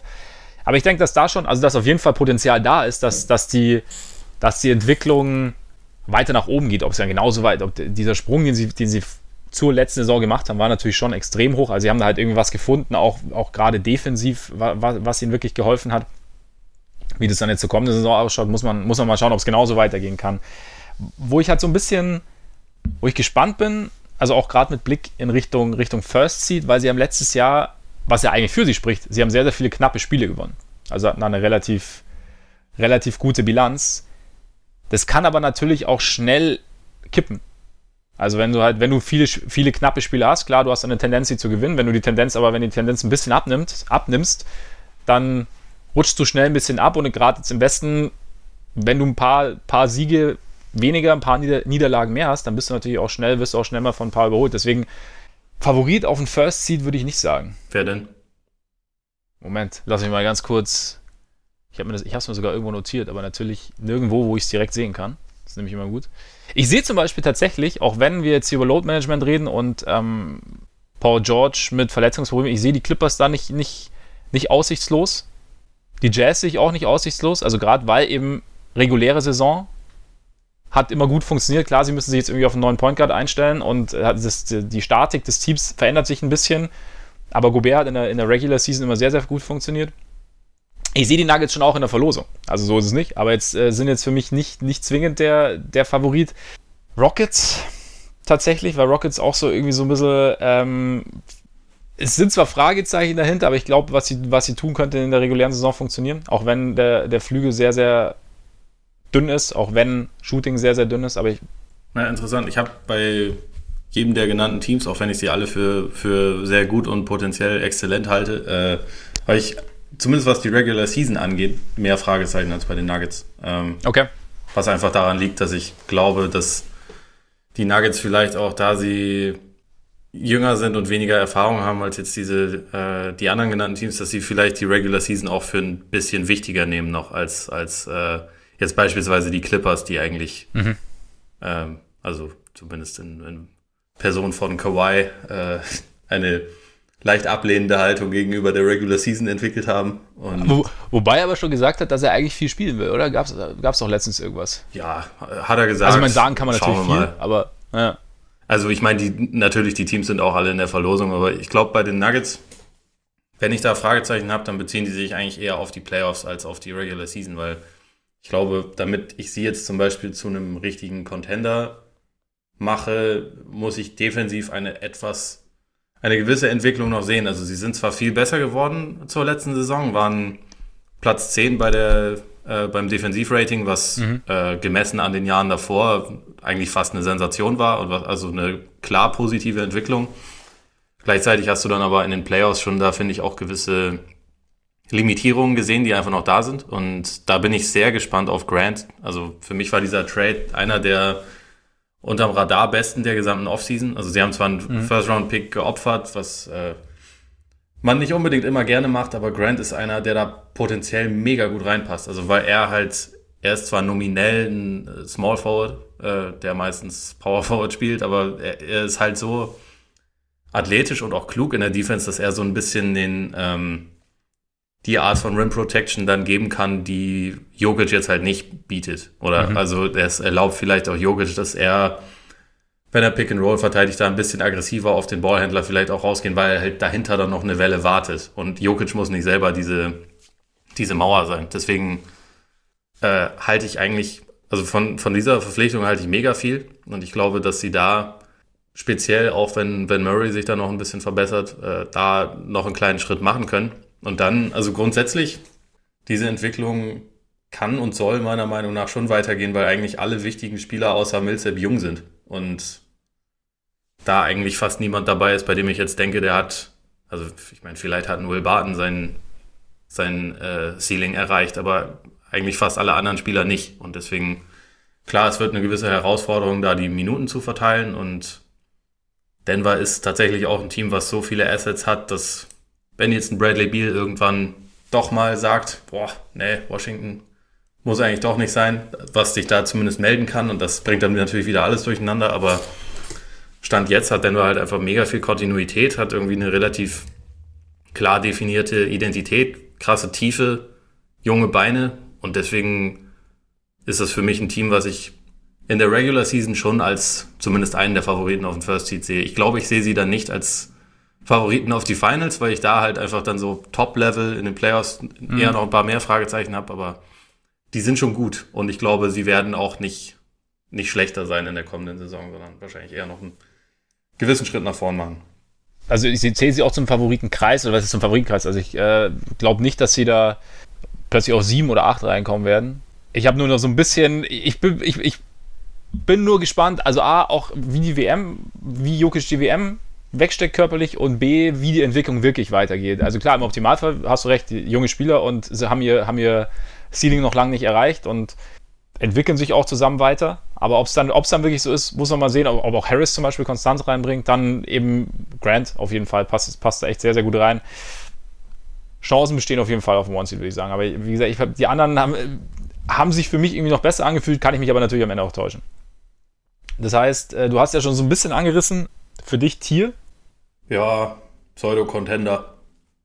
Also ich glaube, in einem Playoff-Setting schätze ich die Jazz tatsächlich ein kleines bisschen höher ein als, okay. als die Nuggets. Deswegen ja. würde ich sagen, ja, Pseudo-Contender oder ich meine, wenn alles ideal läuft, kann man sie schon aber auch äh, zu einem irgendwie Dark Horse Contender oder so nennen.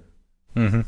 Apropos Dark Horse, ähm, The Moon hat auch noch gefragt, was äh, Michael Porter Jr. Äh, machen kann, ob er den Nuggets helfen kann. Finde ich halt, finde ich echt saumäßig schwierig einzuschätzen. Also talentmäßig sicherlich, aber wie fit er ist, ob er fit ist, ist eine Frage. Gleichzeitig irgendwie hast du A, ist er halt ein Rookie. War jetzt klar, irgendwie jetzt ein Jahr beim Team und hat er schon gewisse Dinge mitbekommen. Also haben wir auch bei, bei Ben Simmons damals gehabt. Also auch seine, seine erste Saison verletzt ausgesetzt hat. Aber er ist jetzt schon sehr, sehr lange raus gewesen. Und ich glaube, kommende Saison ist vielleicht für Porter, was jetzt so das, die Endgeschwindigkeit quasi angeht, gar nicht so wichtig. Also ich glaube, es geht eher, wenn er fit ist, ihn langsam, geht es darum, ihn langsam zu integrieren, irgendwie zu einem, also auch rund um Jokic und Murray und, und Harris und, und so, ihm da irgendwie eine Rolle zuzuschustern und sich eine Rolle finden zu lassen und dann zu sehen. Ich meine, wenn, wenn er fit ist und schneller geht, klar, umso besser, aber also ich würde ihn jetzt, ich kann jetzt schwer einschätzen, ob er eine große Hilfe sein kann.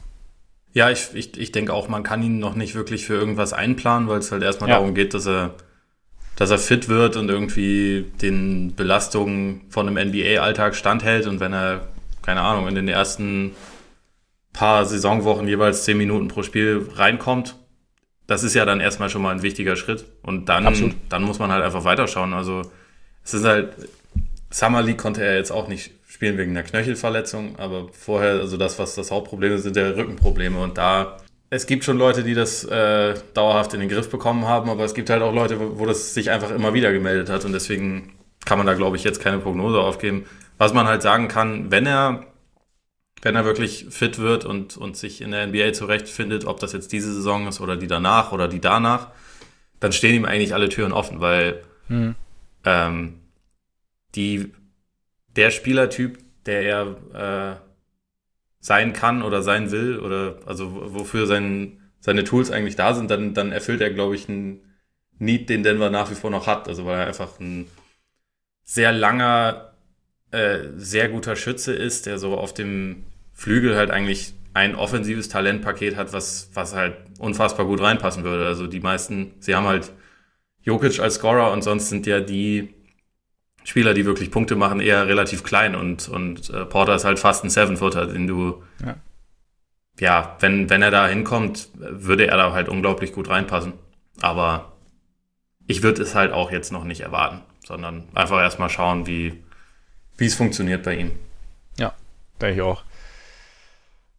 Das heißt, zum Alpha-Tier reicht es noch nicht. nicht Wer ist es stattdessen? Heute?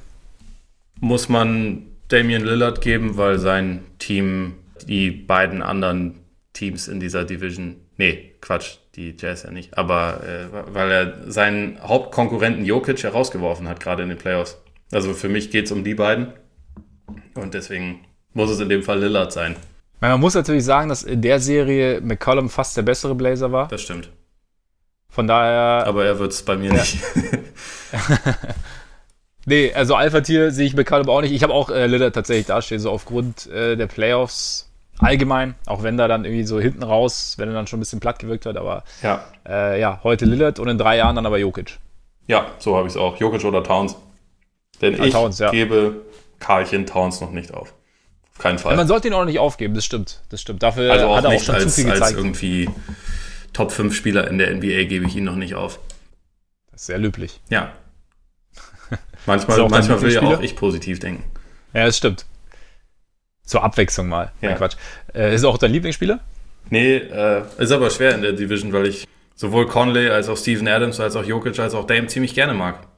Deswegen, ich glaube, aus, aus Piratenbonus äh, Steven Adams. Trotzdem. Steven Adams? Ja. Ja, Steven Adams gefällt mir auch gut. Ich habe aber Murray tatsächlich genommen aus. Ähm, du magst die ineffizienten Gunner, ich weiß. Ich mag ineffiziente Gunner. Ich bin auch großer Zach Levine-Fan, habe ich schon mal gesagt. Nein, Quatsch. Weil Zach Levine übrigens, ich nehme es, es lohnt sich jetzt keine Auszeit zu nehmen, aber er war tatsächlich relativ effizient, was die, ja, was die Zahlen angeht. Ja, also das möchte, möchte ich hier nochmal zum Ausdruck bringen. Bezieht das nur auf Nicht, deine Liebe für, für Murray und, und D'Angelo Russell. Ja, aber Murray wird jetzt, Murray wird jetzt effizient. Okay. Und Murray kann effizient. Aber dieses, dieses kaltblütige und so dieses, dieses vielseitige Scoring, auch so dieses leichte Schlitzohrige, das gefällt mir halt ganz gut. Deswegen Murray. So, Freunde, kommen wir zu weiteren Tiers. Zu den Blazers. Für mich ein Playoff-Team. Ja, äh, für mich ein Playoff-Anwärter. Oh. Also trotz, ich, ich trotz bin der Meinung, dass sie so ein bisschen ein Wackelkandidat sind. Okay. Also okay. Auch wenn die, also solange Lillard da ist, werden sie nie tief fallen. Das auf keinen Fall. Und also auch, ich fand die Offseason nicht besonders gut, aber sie werden trotzdem ein ganz gutes Team sein. Nur es gibt im Westen eigentlich so, sagen wir mal, wahrscheinlich zwölf Teams, die in die Playoffs wollen. Oder von mir aus auch elf, aber mhm. äh, wir, können, wir können ja die Rechnung mal machen. So, ja. Denver würde ich sagen, auf jeden Fall Utah, mhm. Houston, Clippers. Ja. Ja. Lakers ja. sind bei 5. Ich habe die ja. Warriors. Ja. Ich habe die Spurs. Äh. du nicht? Ja, also hätte ich jetzt nicht zwingend vor den Blazers. Also es wäre jetzt kein. Ja, ich würde halt sagen, dass die so ungefähr in ein, ähm, ja. in ein Cluster gehören. Wen noch dann? Äh, die Kings sind irgendwo in diesem Cluster. Also wahrscheinlich wird es okay. nicht ganz reichen, aber ich würde sie ja. irgendwie mit reinnehmen. Ja. Die Pelicans und die Mavs denken auch, sie kommen in die Playoffs, haben das als ja. ihre klare Zielsetzung. Und äh, ja, ich meine, selbst, selbst äh, selbst die Timberwolves wollen dahin. Also ist wahrscheinlich nicht ganz so realistisch, aber eigentlich abgesehen von wahrscheinlich Memphis und Phoenix denkt ja jedes Team im Westen, dass es da, also wird erstmal versuchen, da hinzukommen. Ich meine, bei OKC kann man noch abwarten, wie, ob sie da dann noch Spieler abgeben, aber ja. Ich glaube einfach, dass es nicht unbedingt eine Selbstverständlichkeit ist. Ich glaube, bei den Blazers letztes Jahr, abgesehen von der Nurkic-Verletzung, haben sie, da ist schon, es ist schon ziemlich viel ganz gut für sie gelaufen, würde ich sagen. Und für mich sind sie jetzt im Sommer nicht besser geworden, aber ich glaube, dass halt um sie herum viele Teams besser geworden sind im Westen. Und deswegen würde ich sie jetzt nicht zu 100 Prozent irgendwie einspeichern, sondern ich glaube, sie gehören halt zu, zu so einem Cluster von wahrscheinlich so fünf Teams, die, die da mit reinkommen. Also, ja. wer weiß, vielleicht wird Damian Lillard auch MVP und äh, es gibt diese Zweifel überhaupt nicht. Wer weiß, ihm traue ich es zu, aber ich weiß halt nicht, wie viel ich dem Team um ihn herum mhm. so zutraue. Also ich, ich sehe die Offseason eher skeptisch, die sie hatten. Also ich kann die Argumentation auf, auf jeden Fall nachvollziehen, aber wenn wir jetzt so die Teams gerade durchgegangen sind, also ich sehe sie auch wegen Lillard und auch wegen McCallum oder auch wegen der letzten Jahre, auch wenn sich jetzt viel getan hat, sehe ich sie immer noch so ein bisschen so über Teams, gerade so wie Sacramento, wie Minnesota, wie New Orleans auch, die sich ja mal komplett finden müssen noch, die auch äh, auf einen Rookie bauen, bei dem sie auch noch gucken müssen, wie sie ihn dann im Endeffekt am besten nutzen. Auch eigentlich vor den Mavs, einfach weil man auch, also weil Porzingis, denke ich, auch eine, eine gewisse Zeit braucht, um ja, sich wieder richtig an NBA-Basketball zu gewöhnen. Und deswegen glaube ich, sehe ich sie schon ein bisschen drüber. Auch ich sehe jetzt die Spurs auch nicht zwingend besser. Also vielleicht die zwei so auf, einem, auf einer Stufe, aber sie sind, ich glaube, am Ende kommen sie trotzdem rein. Also so, weil ich fand die Offseason, wenn man es sich so anschaut, ich meine, es hat sich sau viel getan. Also ich meine, es ist irgendwie. Ja, dafür, dass sie jetzt, jetzt endlich ins Conference Final gekommen sind, aber du hast schon gesagt, also es war jetzt nicht irgendwie es, hat, es kam viel zusammen, aber sie haben sehr, sehr, sehr, sehr viel aufgebrochen. Also Amino Hakel ist weg, also der komplette Flügel, die beiden Flügelverteidiger ausgetauscht. Basemore da haben sie geholt, dafür Evan Turner abgegeben. Rüdiger Nachbarschaft, Rüdiger darf in seiner Nachbarschaft bleiben, auch nicht schlecht. Ähm, Mayers Leonard ist weg, Seth Curry ist weg, Kanter ist weg, dafür Hesonja geholt, Pau Gasol geholt, was ich irgendwie, was total mir vorbeigegangen war irgendwie. ähm, Bei mir auch tatsächlich, und, ja. Ja, und ja, natürlich Hassan Whiteside nicht zu vergessen, der jetzt sein letztes Vertragsjahr in Portland spielt. Und ja, es kommt natürlich ein bisschen komisch rüber, weil du ja, weil so, so, schon so ein paar Fragezeichen reingekommen sind. Andererseits finde ich schon auch ganz interessant, dass sie halt so diese, diese Problematik, die sich jetzt über die letzten Jahre gezogen hat, einfach, dass du, dass du eigentlich vom Flügel her so gut wie kein Scoring bekommst, kein Shot Creating bekommst, dass Lillard und McCollum sehr, sehr auf sich alleine gestellt sind, dass sie zumindest versucht haben, es irgendwie auf eine Art anzugehen. Ob, ob die Art jetzt wirklich funktioniert, aber ich finde zum Beispiel zu sagen, jetzt äh, Hood ein bisschen mehr Spielanteile zu geben, der finde ich in den Playoffs schon ganz gute Ansätze hatte. Ähm, dann auch mit Basemore einen vielleicht etwas potenteren 3D zu holen, aber ich weiß nicht, ob Basemore immer noch so ein, so ein Prototyp ist, der eher in der Theorie lebt.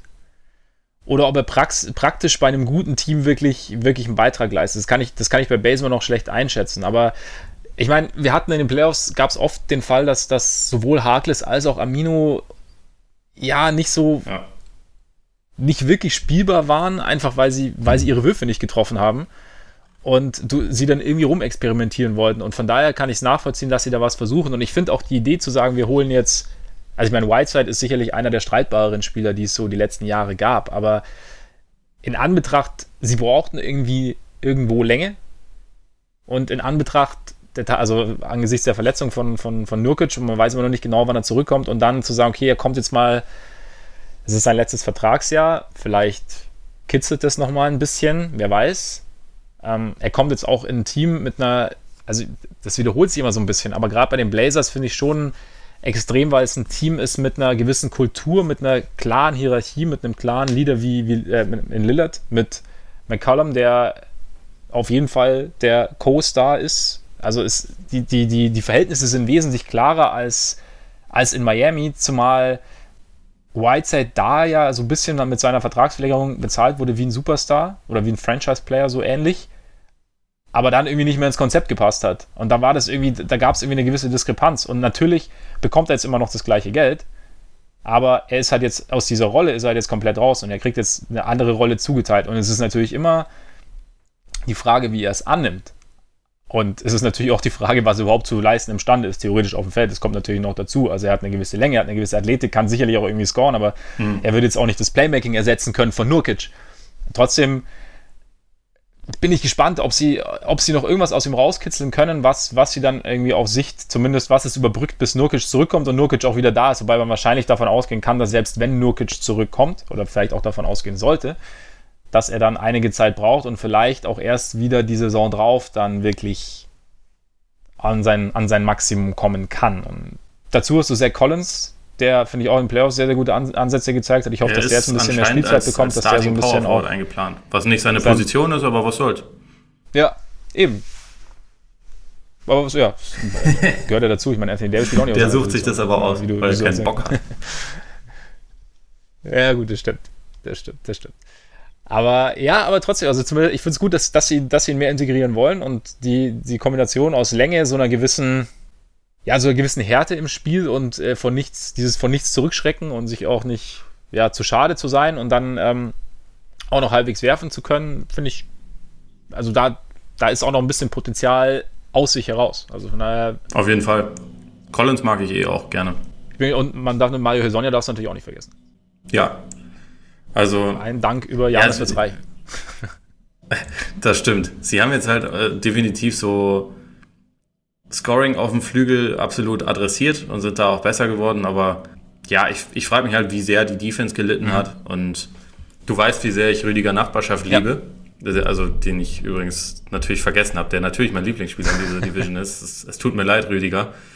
Ähm, der aber halt die Definition von streaky und äh, wackelig ja. ist. Und der ist jetzt wahrscheinlich dann erstmal als ähm, Starter auf der 3 eingeplant. Und Collins, der eigentlich nicht auf diese Position zwingend gehört, ist auf, als Starter auf der 4 eingeplant. Und ja, ich habe schon eine gewisse Skepsis, wie gut das dann funktionieren wird. Und wahrscheinlich ist im Endeffekt Lillard gut genug, dass sie trotzdem in die Playoffs kommen, aber für mich ist es halt keine keine irgendwie garantierte Sache, deswegen hätte ich sie jetzt mhm. als, als äh, Anwärter bezeichnet und nicht als, als safes Playoff-Team. Würdest du Collins dann eher auf der 5 spielen lassen?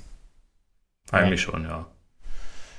Ja, gut, ich meine. Aber ich tendiere auch grundsätzlich meistens eher zu äh, Systemen mit einem Big und nicht mit, mit zwei. Mhm. Ja. Je nachdem, wen man dann natürlich auf, der, auf die 4 stellen kann. Ich meine, wer weiß, vielleicht entwickelt sich Nasir Little, der Rookie, ja auch in den ersten fünf Wochen perfekt und ist danach dann die Lösung für alle Probleme auf dem Flügel. Hat zumindest physisch dafür ganz gute mhm. Voraussetzungen, aber ja, ansonsten hat man immer noch Anthony Tolliver. Stimmt, den haben sie auch noch geholt. Ja, ich meine, es ist keine komplett runde Sache, das, da, da hast du auf jeden Fall recht. Das, oder ich tue mich auch noch schwer. Ich meine, Leomo hat auch gefragt, was sie jetzt von der Offseason allgemein halten, ob sie jetzt besser geworden sind durch die Trades. Also sie sind anders geworden. Also es ist irgendwie anders, also ich kann es jetzt, ich, mir fällt es jetzt schwer, es irgendwie anders zu formulieren, weil es ist schon, es gibt halt, wie gesagt, sie haben halt die, die, die Ausrichtung und die Statik des Teams einfach auf eine Art verändert, aber sie haben es halt natürlich jetzt nicht mit brutaler Qualität und, und, und sagen wir, sicherer Qualität aufgeführt. Also es gibt schon so ein gewisses Potenzial und es gibt schon so ein gewisse, ja, so eine gewisse Hoffnung, aber was dann am Ende dabei rauskommt, ist halt, ist die Frage, was es und was es dann auch zusammenführen kann. Aber ich meine, Lillard hat schon oft gezeigt, finde ich, in der Vergangenheit, nicht nur, dass er ein Team tragen kann, sondern auch, dass er, eine, dass er ein Team zusammenbringen kann.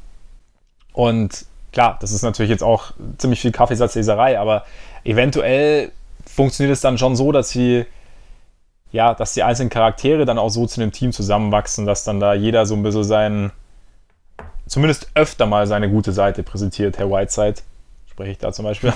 Nein, aber vielleicht, vielleicht funktioniert es. Und ja, wer weiß, ich meine, du sagst, äh, ja klar, ein Spiel mit einem Big ist, ist tendenziell netter. Andererseits, teilweise wird es auch wieder länger in der Liga. Vielleicht gibt es wieder mehr Möglichkeiten, mit zwei Bigs zu spielen, wer weiß. Wie es dann am Ende ausschaut. Aber ich finde trotzdem, ich habe allgemein, also sie haben halt, finde ich, in der Spitze noch so viel Qualität, dass die Playoffs schon drin sein sollten. Sie sind drin, aber nicht safe. Einigen wir uns darauf. okay, einigen wir uns darauf. Und kommen damit nach Oklahoma City.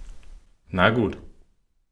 Ja, irgendwie Lottery für mich. Also eventuell Playoffs, aber eigentlich eher Lottery. Und zwar nicht, weil sie so schlecht sind, sondern weil ich irgendwie andere für besser halte. Trotzdem finde ich die Thunder durchaus interessant.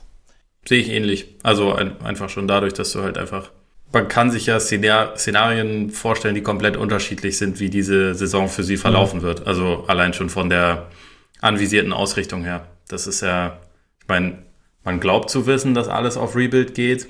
Es ist aber Stand jetzt halt ein Team, was nicht so schlecht ja. ist. Also was eigentlich schon auf relativ vielen Positionen ziemlich viel Qualität hat und dann dadurch äh, finde ich das so vor der Saison gehört das zu den Teams, die am schwierigsten einzuschätzen sind, eigentlich, wo es dann hingeht. Ich glaube auch, dass sie in der Lottery landen werden, äh, weil ich nicht davon überzeugt bin, dass sie das mit aller Macht verhindern mhm. werden, sagen wir mal so. Äh, ich, ich denke auch, dass es im Laufe der Saison wahrscheinlich ein, zwei Deals irgendwie noch geben wird oder vielleicht auch mehr. Aber Stand jetzt, ja, es ist halt einfach ein Team, was, sagen wir, einen relativ hohen Floor hat. Also sie haben einfach zu viel Kompetenz, als dass die jetzt total scheiße sein würden. Ja gut, ich meine, sie haben allein, allein Chris Paul gibt ja schon mal eine, eine ordentliche Portion Kompetenz mit. Ja. Dazu Shea Gilgis Alexander, einer der vielversprechenden Rookies der letzten, des letzten Jahres. Gallinari, also das ist schon alles, da ist schon wirklich eine gewisse Qualität. Man hat irgendwie so, so auf den ersten Blick Westbrook weg, Paul, äh, Paul George weg und so, okay, das war's. Aber im Endeffekt, wenn man sich das Team anschaut, finde ich, ja, es ist halt ein potentes Basketballteam. Also klar, Henry Robertson musst du halt schauen, wie er, wie er von seiner Verletzung zurückkommt, aber da ist schon noch was da. Ich bin halt mal gespannt, wie sich die Ausrichtung so im Laufe der Saison verlängert, äh, ver verändert, nicht verlängert. Also, dass äh, ich glaube jetzt nicht, ich glaube, du kannst auch mit dem Chris Paul nicht von Anfang an verkaufen, wir, uns ist jetzt egal, wie wir, wie wir Basketball spielen. Und ich glaube auch, wenn es irgendwie im Laufe der Saison, wenn es ganz gut läuft, dass man da, ja, dass die dann vielleicht auch versuchen werden, so viele Spiele wie möglich zu gewinnen. Aber natürlich hast, hast, du gleichzeitig mit diesen ganzen Assets, die sie jetzt gesammelt haben, mit diesen ganzen Picks, die sie durch den Paul George Trade bekommen haben und dann auch den, noch, äh, noch den äh, Jeremy Grant Trade und Russell Westbrook Trade und weiß nicht, wenn sie noch alles getradet haben. Und ähm, da ist natürlich jederzeit theoretisch ein, noch ein weiterer Trade möglich. Und dann weißt du nicht, wie das Team dann am Ende ausschaut. Ich meine, wird, das, ich bin gespannt, ob das Team am Ende der Saison noch so aussieht, größtenteils, wie es reingeht. Und dann. Kann ich mir kaum nee, vorstellen. Und deswegen finde ich, sie, find ich sie schwer einzuschätzen. Aber so die einzelnen Teile finde ich ganz interessant. Ich bin, auch, ich bin auch mal gespannt auf Billy Donovan, jetzt ehrlich gesagt. Also, hm. man hat ja so die letzten Jahre oft gehört, ja, wir müssten da so ein bisschen was ändern. So, es ist nicht so dynamisch und etwas statisch. Also, unser Spiel ist ja auch ein bisschen statisch und äh, Ball mehr bewegen. Und es ging halt nicht. Jetzt ist Westbrook weg. Also, es ist jetzt kein ähm, Rant gegen Westbrook. Aber ich bin gespannt, was für ein Coach Billy Donovan wirklich ist, ob er jetzt irgendwie eine andere Art Basketball installieren kann. Oder was heißt, kann, will, ob da jetzt, ob die Thunder jetzt mit ja, mehr, mehr Bewegung mit Ball, mehr Bewegung ohne Ball, ob ob es einfach eine andere Art Basketball geben wird. Ich bin auch auf die Rebound-Zahlen von Steven Adams ziemlich gespannt. Stimmt, ja. Weil das ist schon sein. Also, es klingt jetzt auch so ein bisschen, äh, bisschen kritisch. Ist eigentlich gar nicht unbedingt so. Ist eher lustig ja. gemeint, aber also er musste halt für Westbrook ausblocken. Jetzt kann er den Rebound auch selber fangen. Und eigentlich ist er darin exzellent. Deswegen ja. kann ich mir vorstellen, dass die Zahlen ziemlich hochgehen. Er ist ja auch ein kleiner Felsen, an dem alles abprallt, was so auch gerne zum Rebound hochgehen würde. Ja, das ist äh, tatsächlich das Ding. Also die, die Zahlen können interessant werden bei ihm. Glaube ich auch. Und auf Paul bin ich gespannt tatsächlich. Also er kommt ja quasi zurück nach, nach Oklahoma City. Der damals als er bei den Hornets war, nach Hurricane Katrina, hat er ja dann schon in Oklahoma City gespielt. Da waren sie ja in einem Jahr dann eben da, weil sie nicht, nicht in New Orleans spielen konnten. Und also er war jetzt halt so bei den Clippers und bei den Rockets war in dieser, in dieser Situation, dass der Titel durchaus möglich war, aber halt schwer möglich war, weil es halt immer, ja, so ein, ja, dieses über Team Warriors gab, oder es war, man war selber nicht so klar, ja, der große Favorit, weil es ganz interessant war, äh, fand hier JJ Reddick im Low Post, hast du es gehört? Wo er dann meinte, dass er es immer noch nicht glauben kann, dass dieses Team, dieses Clippers-Team damals mit ihm, Paul, äh, Jordan, Griffin, keinen Titel gewonnen hat. Sie hatten ja auch über zwei, drei Jahre die beste Starting Five der Liga ja. und waren absolut auch ein äh, Titelkandidat, wo es halt viel passiert. Unter anderem natürlich die äh, Donald Sterling-Geschichte. Ja, ja. Und auch also muss man wahrscheinlich fairerweise auch dazu sagen, auch dass die Tendenz dazu, sich selbst in äh, gewissen Situationen dann in den Fuß zu schießen. Also ich weiß gar nicht mehr, welches Jahr das war, aber äh, Clippers gegen OKC, ähm, wo, wo OKC dann durchgekommen ist, äh, weil Paul am Ende von Spiel, boah, Spiel 6 sich mehrere ziemlich haarsträubende Fehler mhm. geleistet hat und mhm. gegen Houston sind sie einmal komplett kollabiert wo Houston eigentlich schon geschlagen war und wo dann Josh Smith und äh, wer war es noch? Corey Brewer, Corey genau, Brewer, äh, ja. sie Ja. abgeballert haben, als James Harden schon quasi resigniert auf der Bank saß. Ja. Dieses Spiel noch gedreht haben. Also sind da einfach echt viele komische Sachen passiert. Und eigentlich war dieses Team wirklich qualitativ nominell gut genug besetzt, um einen Titel zu gewinnen. Also ich kann, ich kann JJ Reddicks äh, Verwirrung darüber eigentlich ganz gut verstehen. Ja, kon konnte ich auch gut nachvollziehen. Aber eben, aber jetzt ist Paul halt zum ersten Mal in dieser Situation eben, ja, ich meine, Titel wird's nicht.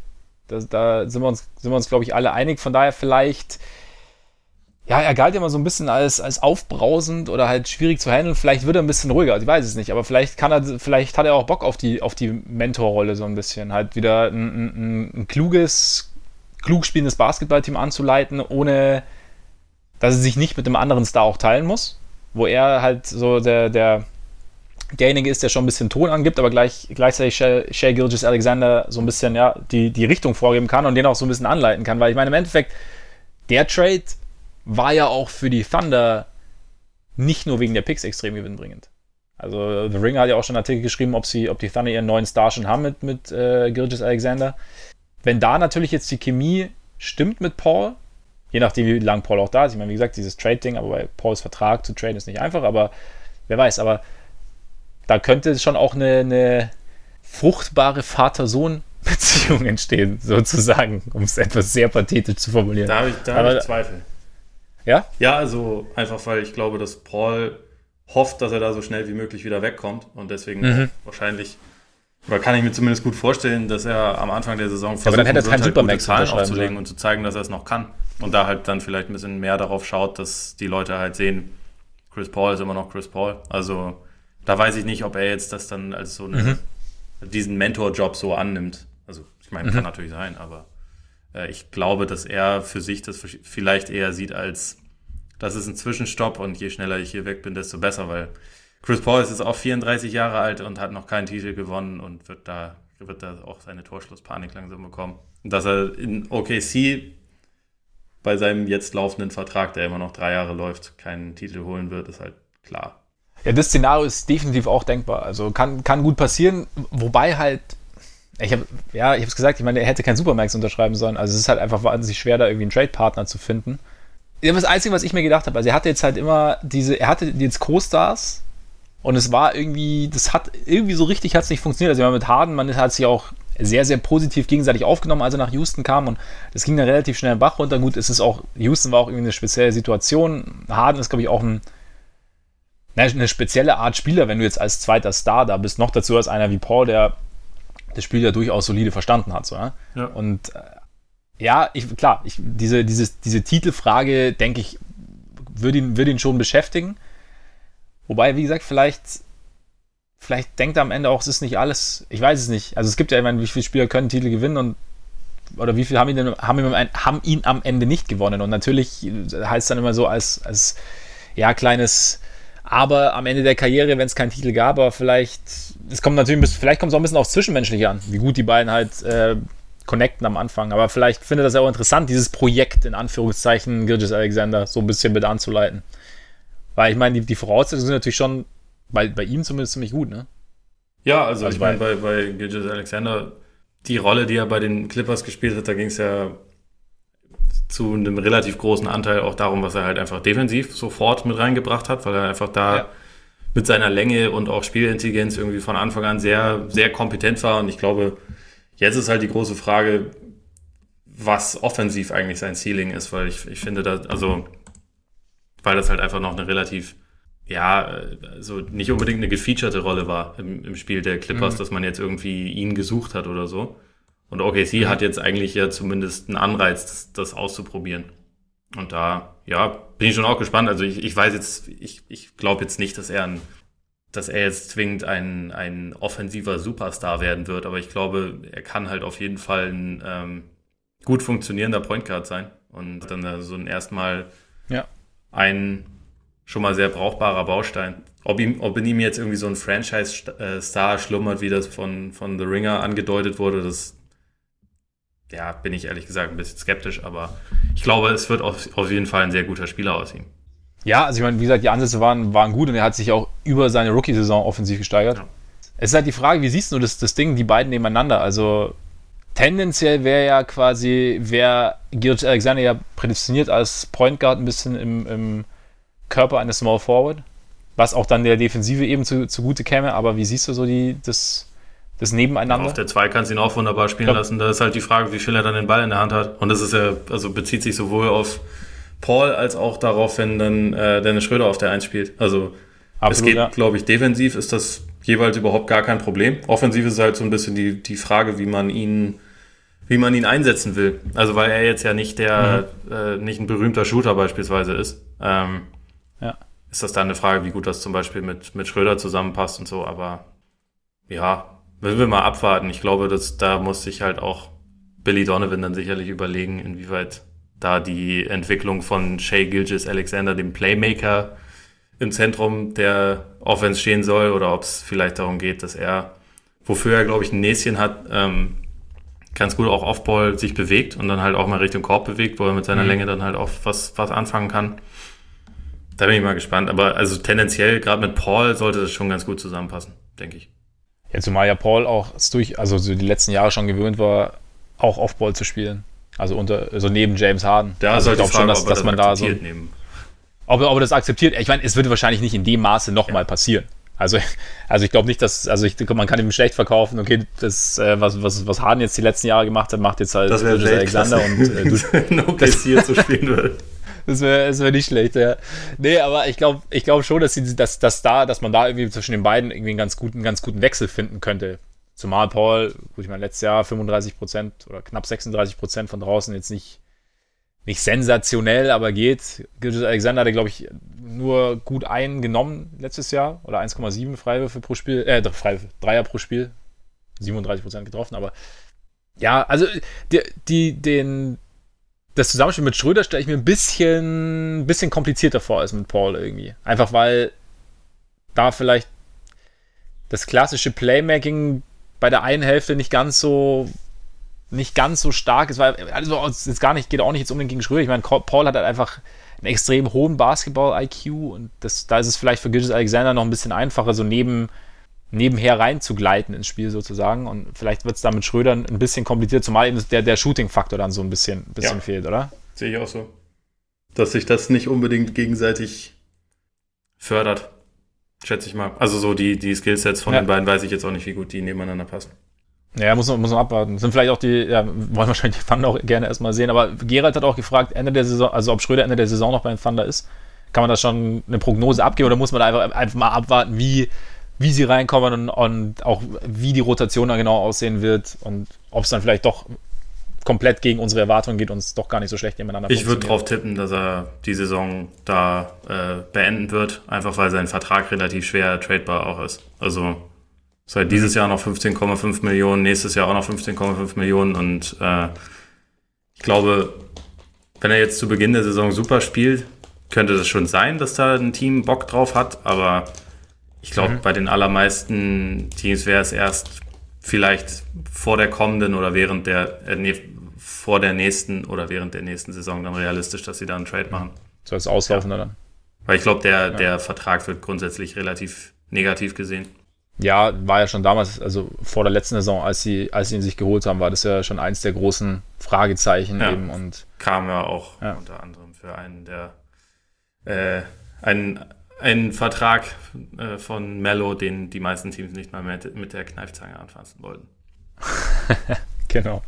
Stimmt. Aber ich glaube tatsächlich, dass obwohl Chris Paul halt diesen äh, Supermax-Vertrag hat und der auch tatsächlich noch drei Jahre geht, äh, in denen er 38,5, 41,4 und 44,2 Millionen Dollar im Jahr verdienen Ja. wird, dass es ein bisschen wahrscheinlicher ist, dass er während der Saison getradet wird als, als Schröder. Ja, Glaubst du?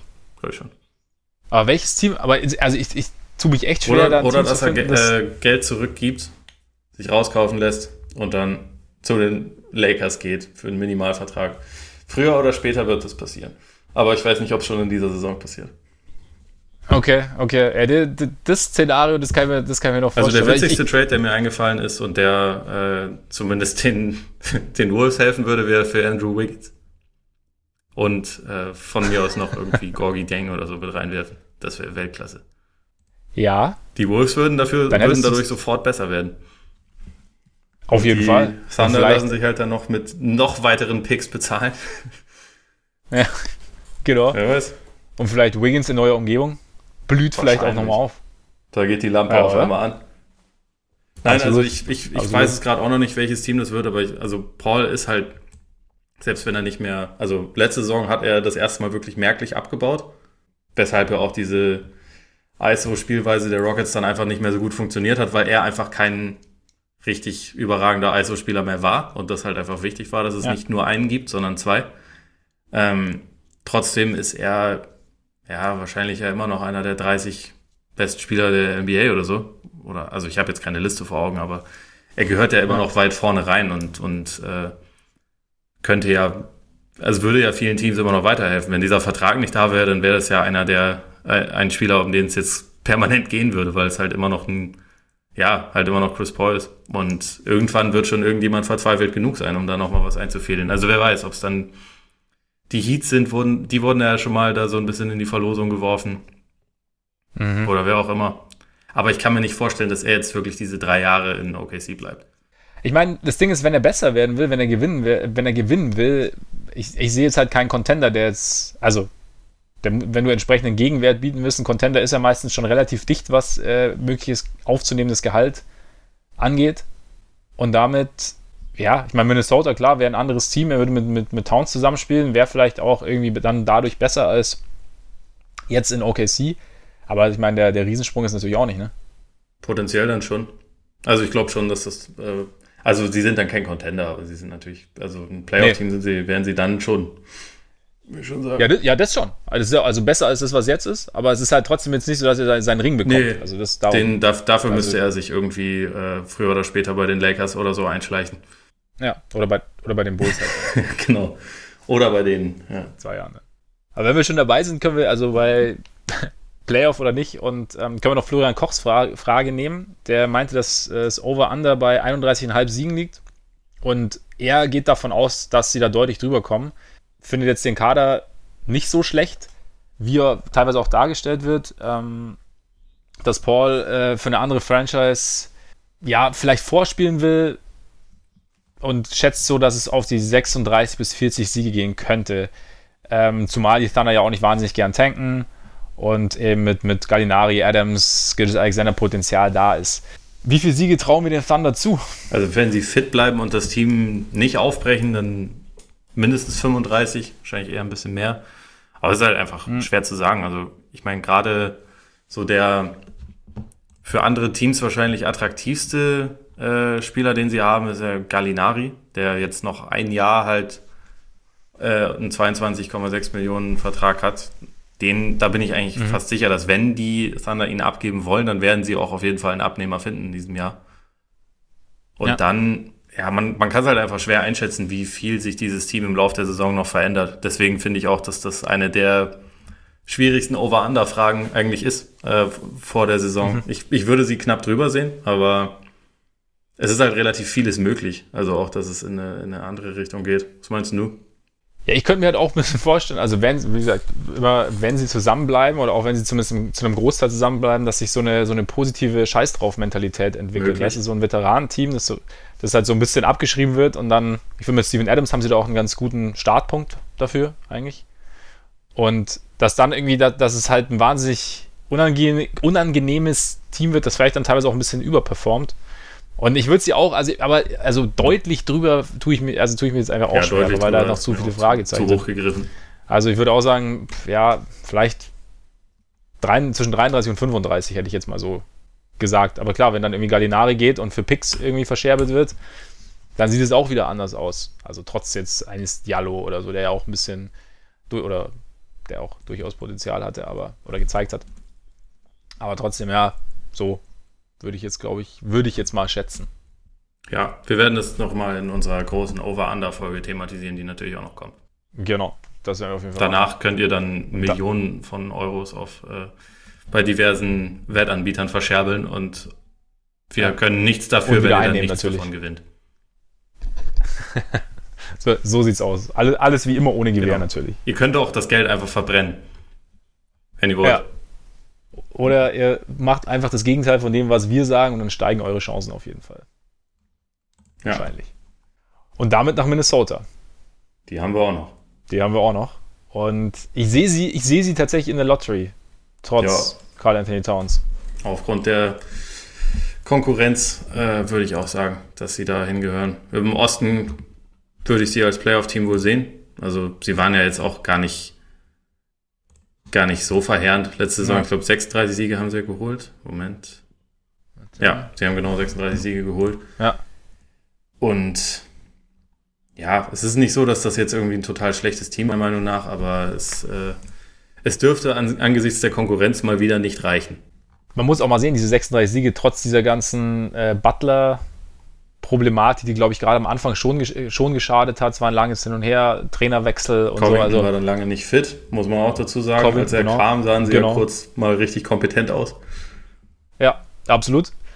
Und das ist jetzt schon auch ein Punkt für mich, bei, bei dem ich jetzt halt, ja, wo ich jetzt gespannt bin, wie sich das, wie sich das auswirkt, dass eben Covington jetzt A, eben die Vorbereitung mitmacht, jetzt schon länger da ist, nicht einfach während der Saison kommt, dass er fit ist und dass B auch Ryan Saunders jetzt von Anfang an die Idee entwickelt, wie dieses Team Basketball spielen ja. soll. Und ähm, da sind wir dann auch schnell wieder, glaube ich, bei, bei Carl Anthony Towns. Also ich meine, es war ja auch oft ein Thema, dass er irgendwie gerade unter Tom Thibodeau ja irgendwie oft nicht erste Option war, nicht so richtig gemäß seiner Stärken eingesetzt wurde. Ja, vielleicht hat da Saunders irgendwie jetzt eine andere Idee. Vielleicht wird er jetzt besser eingesetzt und vielleicht hat auch Towns irgendwie so ein bisschen Schlüsse aus dieser ganzen Geschichte gezogen und geht da auch mit ein bisschen mehr Selbstverständnis jetzt ran und sagt, Freunde, es gibt nun mal keinen besseren Offensivbasketball in unserem Team, geben, geben mir die verdammte Kugel. Also er wirkt aber wie ein, wie ein sehr netter, zurückhaltender Typ, keine Ahnung, aber vielleicht ist er da so ein bisschen, ja, findet er da irgendwie einen anderen, einen anderen Zugang sozusagen. Kann ich mir auch vorstellen. Und auch ein Ansatz, den, den Ryan Saunders wohl etablieren will, vermehrt ist, dass die Offense tatsächlich über ihn läuft und auch von ihm initiiert ja. wird. Also es gibt jetzt, er trainiert im Sommer relativ viel sein, sein Ballhandling und auch so sein soll okay. mal als Ballführender im Pick and Roll beispielsweise äh, ausprobiert werden, soll auch sowieso, nachdem er Rebounds holt, darf er auch ruhig selbst den, den, den Break laufen und so. Mhm. Also diese Rolle soll bei ihm einigermaßen vergrößert werden. Also weil man halt bei ihm auch so gewisse Fähigkeiten auch in Sachen Playmaking gesehen hat, die noch nicht unbedingt ähm, quasi vollständig ausgenutzt wurden, aber wo, wo ja. vielleicht noch mehr Potenzial ist. Und ich, ich denke, dass es, äh, wie die Wolves zusammengestellt ist, äh, sind, macht das auch Sinn, weil man halt einfach, man hat natürlich einen Point Guard in Jeff Teague, aber ansonsten ultra viel Playmaking findet sich jetzt nicht im Kader. Und dann umso mehr kann man den Ball halt auch in seine Hände geben und schauen, dass er entweder selber scored oder oder halt Aufmerksamkeit auf sich zieht und dann andere Spieler findet. Ich glaube, das, also das ist halt einfach ein, ein Punkt, wo die Wolves ansonsten wäre wirklich schlecht besetzt sind. Nee, finde ich von der Idee her auch gar, auch gar nicht so falsch. Also es ist halt echt auch einfach ein bisschen, bisschen blöd gelaufen bei ihnen, weil sie ja schon gern auch in die ähm, die Angelo Russell Sweepstakes eingestiegen wären. Also wie das am Ende ausgesehen hätte, weiß man nicht, aber die, die ja. Warriors scheinen, scheinen ihnen da schon so ein bisschen dazwischen gegrätscht zu sein ja, da mussten sie halt am Ende so ein bisschen gucken, wie sie das jetzt noch auffangen können. Haben sie jetzt, äh, haben sich dann Shabazz Napier und äh, Trivian Graham von, von den Nets geholt, haben sich dann halt quasi, haben den Trade dann mit möglich gemacht, sozusagen. Aber es ist jetzt natürlich jetzt dazu, haben sie noch ähm, Jake Lehman geholt. Natürlich auch stark. Legende. Legende, absolut. Und äh, Noah Wanley und Jordan Bell. Aber es war dann natürlich auch, man war auch ein bisschen Improvisationstalent gefragt, natürlich danach dann. Und dann ist jetzt ich meine, mit, mit, mit ähm, Russell, einerseits hätte hätt, die Playmaking-Situation natürlich eine andere gewesen, andererseits wäre die Offense dann wahrscheinlich wieder nicht so 100% über Towns gelaufen. Ja, ich, ich bin auch der Meinung, dass das, kann, also dass das jetzt nicht unbedingt die Russell nicht bekommen haben. Also, weil ich das nicht sehe, dass das jetzt perfekt gepasst hätte. Ja. Aber glaubst du, dass sie, oder kannst du dir vorstellen, dass sie nochmal einen, einen Versuch unternehmen würden, sollte das jetzt in Golden State nicht 100% funktionieren und gleichzeitig auch, also glaubst du, es wäre sinnvoll, dafür Covington zu opfern? Ich meine, Golds, das wäre ja schon ein Punkt, aber. Nee, Covington würde ich, ich auf keinen Fall opfern. Also, ja. äh, sie haben genug Verträge, die sie gerne opfern können wegen mir, aber, aber Covington ist ja einer der wenigen absolut fair bezahlten Spieler, die sie haben und auch jemand, der, wenn er fit ist, super da reinpasst, der vor allem auch super zu Towns passt. Ja, gut, ich meine, das Problem wird natürlich aber sein, dass die Warriors sich jetzt nicht unbedingt Wiggins schnappen wollen. Ja, aber also ich, ich glaube, jetzt wo der da gerade seinen Vertrag unterschrieben hat, ist es irgendwie jetzt noch zu früh zu spekulieren, wie jetzt ein anderes Team ihn da dann rauslotsen kann. Ja, ja, auf jeden Fall. Nein, das stimmt. Also da, da hast du natürlich recht. Aber. Und vielleicht sehen die ja auch, ja, okay, der passt hier null rein und holen sich den auslaufenden Vertrag von Jeff Teague plus einen Pick. Möglich. Wer weiß. Also, ja. ja. Äh, es, es muss vielleicht nicht unbedingt äh, Wiggins sein. Also da denke ich auch, dass der mit seinen vier Jahren ohne Option, die sein Vertrag noch läuft, äh, nach wie vor eher schwer an den Mann zu bringen sein wird. Aber äh, ja, nee, Covington. Es sei denn, er, es sei denn, er spielt noch mal einen auf. Ich meine, vielleicht, meinst du, es gibt noch ein paar Leute auf Wiggins Island oder? Ja, bestimmt. Meinst du, ich meine, er, er hat ja nach wie vor basketballerische Fähigkeiten, die, die verfügbar, ja, also die, die vorhanden sind, ne? Aber ja. Jetzt hat er vor allem mit. Aber halt nicht immer verfügbar sind. Ja, ja. die auch nicht unbedingt immer gewinnbringend eingesetzt werden. Aber ja. jetzt gibt's dafür ja mit, mit Jared Culver auch noch jemanden im Team, der, der quasi von Wiggins lernen kann. Der äh, ähnliche Zweifel in Sachen ähm, Entscheidungsfindung und so mitbringt. Von daher, vielleicht, vielleicht ja. ergänzen sie sich ja wunderbar miteinander. Ja, das kann sein. Ja, es ist halt, es ist halt weiterhin irgendwie ein unausgegorenes Team. Sie haben noch dazu muss natürlich sagen, sie haben Derrick Rose verloren an die Pistons. Ja. Ihren Sixth Man. Ist natürlich auch hart. Vor allem aus deiner Sicht natürlich, als großer Derrick Rose-Fan. Ja, vor allem, sie haben auch Tyus Jones verloren. Also, sie, sie haben ja wirklich beide, bitter, ja. beide Backup-Point Guards verloren. Und durch Shabazz ja. Napier ersetzt. Kann man machen. Kann man machen. Ja, gut, ich meine, es ist, wie gesagt, ich glaube, da, da waren einfach nicht mehr so wahnsinnig viele Möglichkeiten da. Und dann, ja, ich bin sehr gespannt, wie dieses, dieses Experiment Towns als häufigerer Playmaker wenn es so ist, dann kommt, wie das dann, wie das dann am Ende aussieht. Also ob das funktionieren kann. Und dann am Ende, ja, ich meine, irgendwann, es ist halt schon irgendwie bitter zu sehen, so ein Team, das eigentlich wirklich, wie du ja auch immer sagst, so, so ein eine talentiertesten Offensivspieler hat oder eines der größten Offensivtalente hat und es halt irgendwie seit Jahren nicht so richtig ans Laufen kriegt. Und natürlich haben sie diese Kombination aus Towns und dann dieser Wiggins-Vertrag und das, ja, mein, man hätte ihn irgendwie so nicht rausgeben sollen. Es ist halt, ich finde es immer ein bisschen schade, dass halt irgendwie dieses Potenzial, aber vielleicht, dass dieses Potenzial nicht, nicht ausgeschöpft wird von Wiggins, aber vielleicht ist es auch gar nicht so da, wie wir immer denken, weil wir immer, weil wir, wenn wir Wiggins anschauen, immer den Prototypen eines, eines guten Basketballers sehen und dann auch noch die, bei der einen oder anderen Bewegung, aber irgendwie vielleicht kann er das gar nicht, gar nicht so umsetzen. Weiß ich nicht. es gibt ja immer mal wieder Spiele, es gibt manchmal auch fünf Spiele am Stück, in denen er so aussieht, als würde er jetzt langsam doch alles zusammenfügen. Also es kommt ja nicht ja. nur, weil man sieht, der ist athletisch oder so, sondern also an sich, ja. man, man, man kriegt immer wieder so kleine Stichproben, wo man denkt, ja, ja, es läuft. Ich meine, letzte Saison, als Ryan Saunders neu war, da hat er, glaube ich, die ersten Spiele war immer gut. Und dann geht dann aber halt einfach sofort wieder zurück. Und das ist dann auch okay. Also es wirkt bei ihm halt immer so, als wäre das eigentlich relativ egal. Und das ist halt echt so das, das Frustrierende daran. Ja, für, für, für Towns wahrscheinlich auch. Das nehme ich an. Ich meine, wenn er dafür bereit ist, alles zu opfern, damit er mit D'Angelo Russell zusammenspielen kann, dann das, das sagt ja schon einiges aus. Ne? Ich würde auch mit D'Angelo Russell zusammenspielen. Also, ne?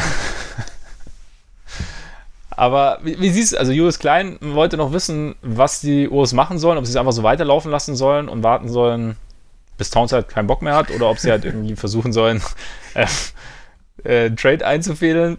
Also ich meine, Towns ist noch relativ lang unter Vertrag, deswegen könnten sie es theoretisch schon machen. Ja, also Towns hat jetzt, sein, sein Max-Deal fängt jetzt gerade erst an. Also sein, sein genau. Fünfjahresvertrag. Also bis. Das heißt, bis sie können ihn ruhig noch, ein, zwei Jahre können sie ihn noch provozieren. Aber früher oder später muss ja. dann schon was äh, passieren, das ist klar.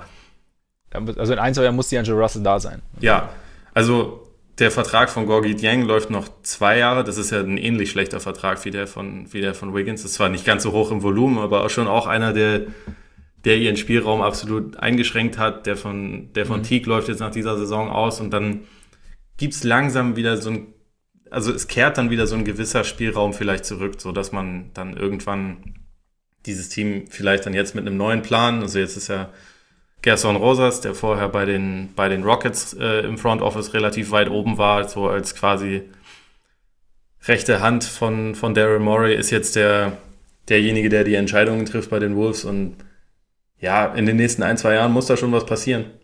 Ähm, die Frage ist halt, wie viel sie jetzt gerade äh, realisieren mhm. können, einfach weil jetzt sind das halt dann überwiegend noch Verträge mit relativ viel Laufzeit und wenn man jetzt was tun würde, dann ist es relativ gut möglich, dass man sich dabei halt irgendwas ans Bein binden müsste. Also deswegen habe ich das mit dem äh, Chris Paul quasi auch in den Raum geworfen, weil das halt einfach so den Wiggins-Vertrag wirst du halt nicht los, wenn du was anderes aufnimmst, äh, wenn du nicht was anderes aufnimmst, was ebenfalls relativ verheerend ist. Ne? Ja, Und ja. deswegen ist es vielleicht gerade erstmal wirklich so doof das klingt, erstmal sinnvoll wirklich abzuwarten und halt zu schauen, wie nimmt Towns die neue Rolle an, wie, wie funktioniert das mit Saunders, was kann er in seiner ersten ganzen Saison bewirken und dann Ja.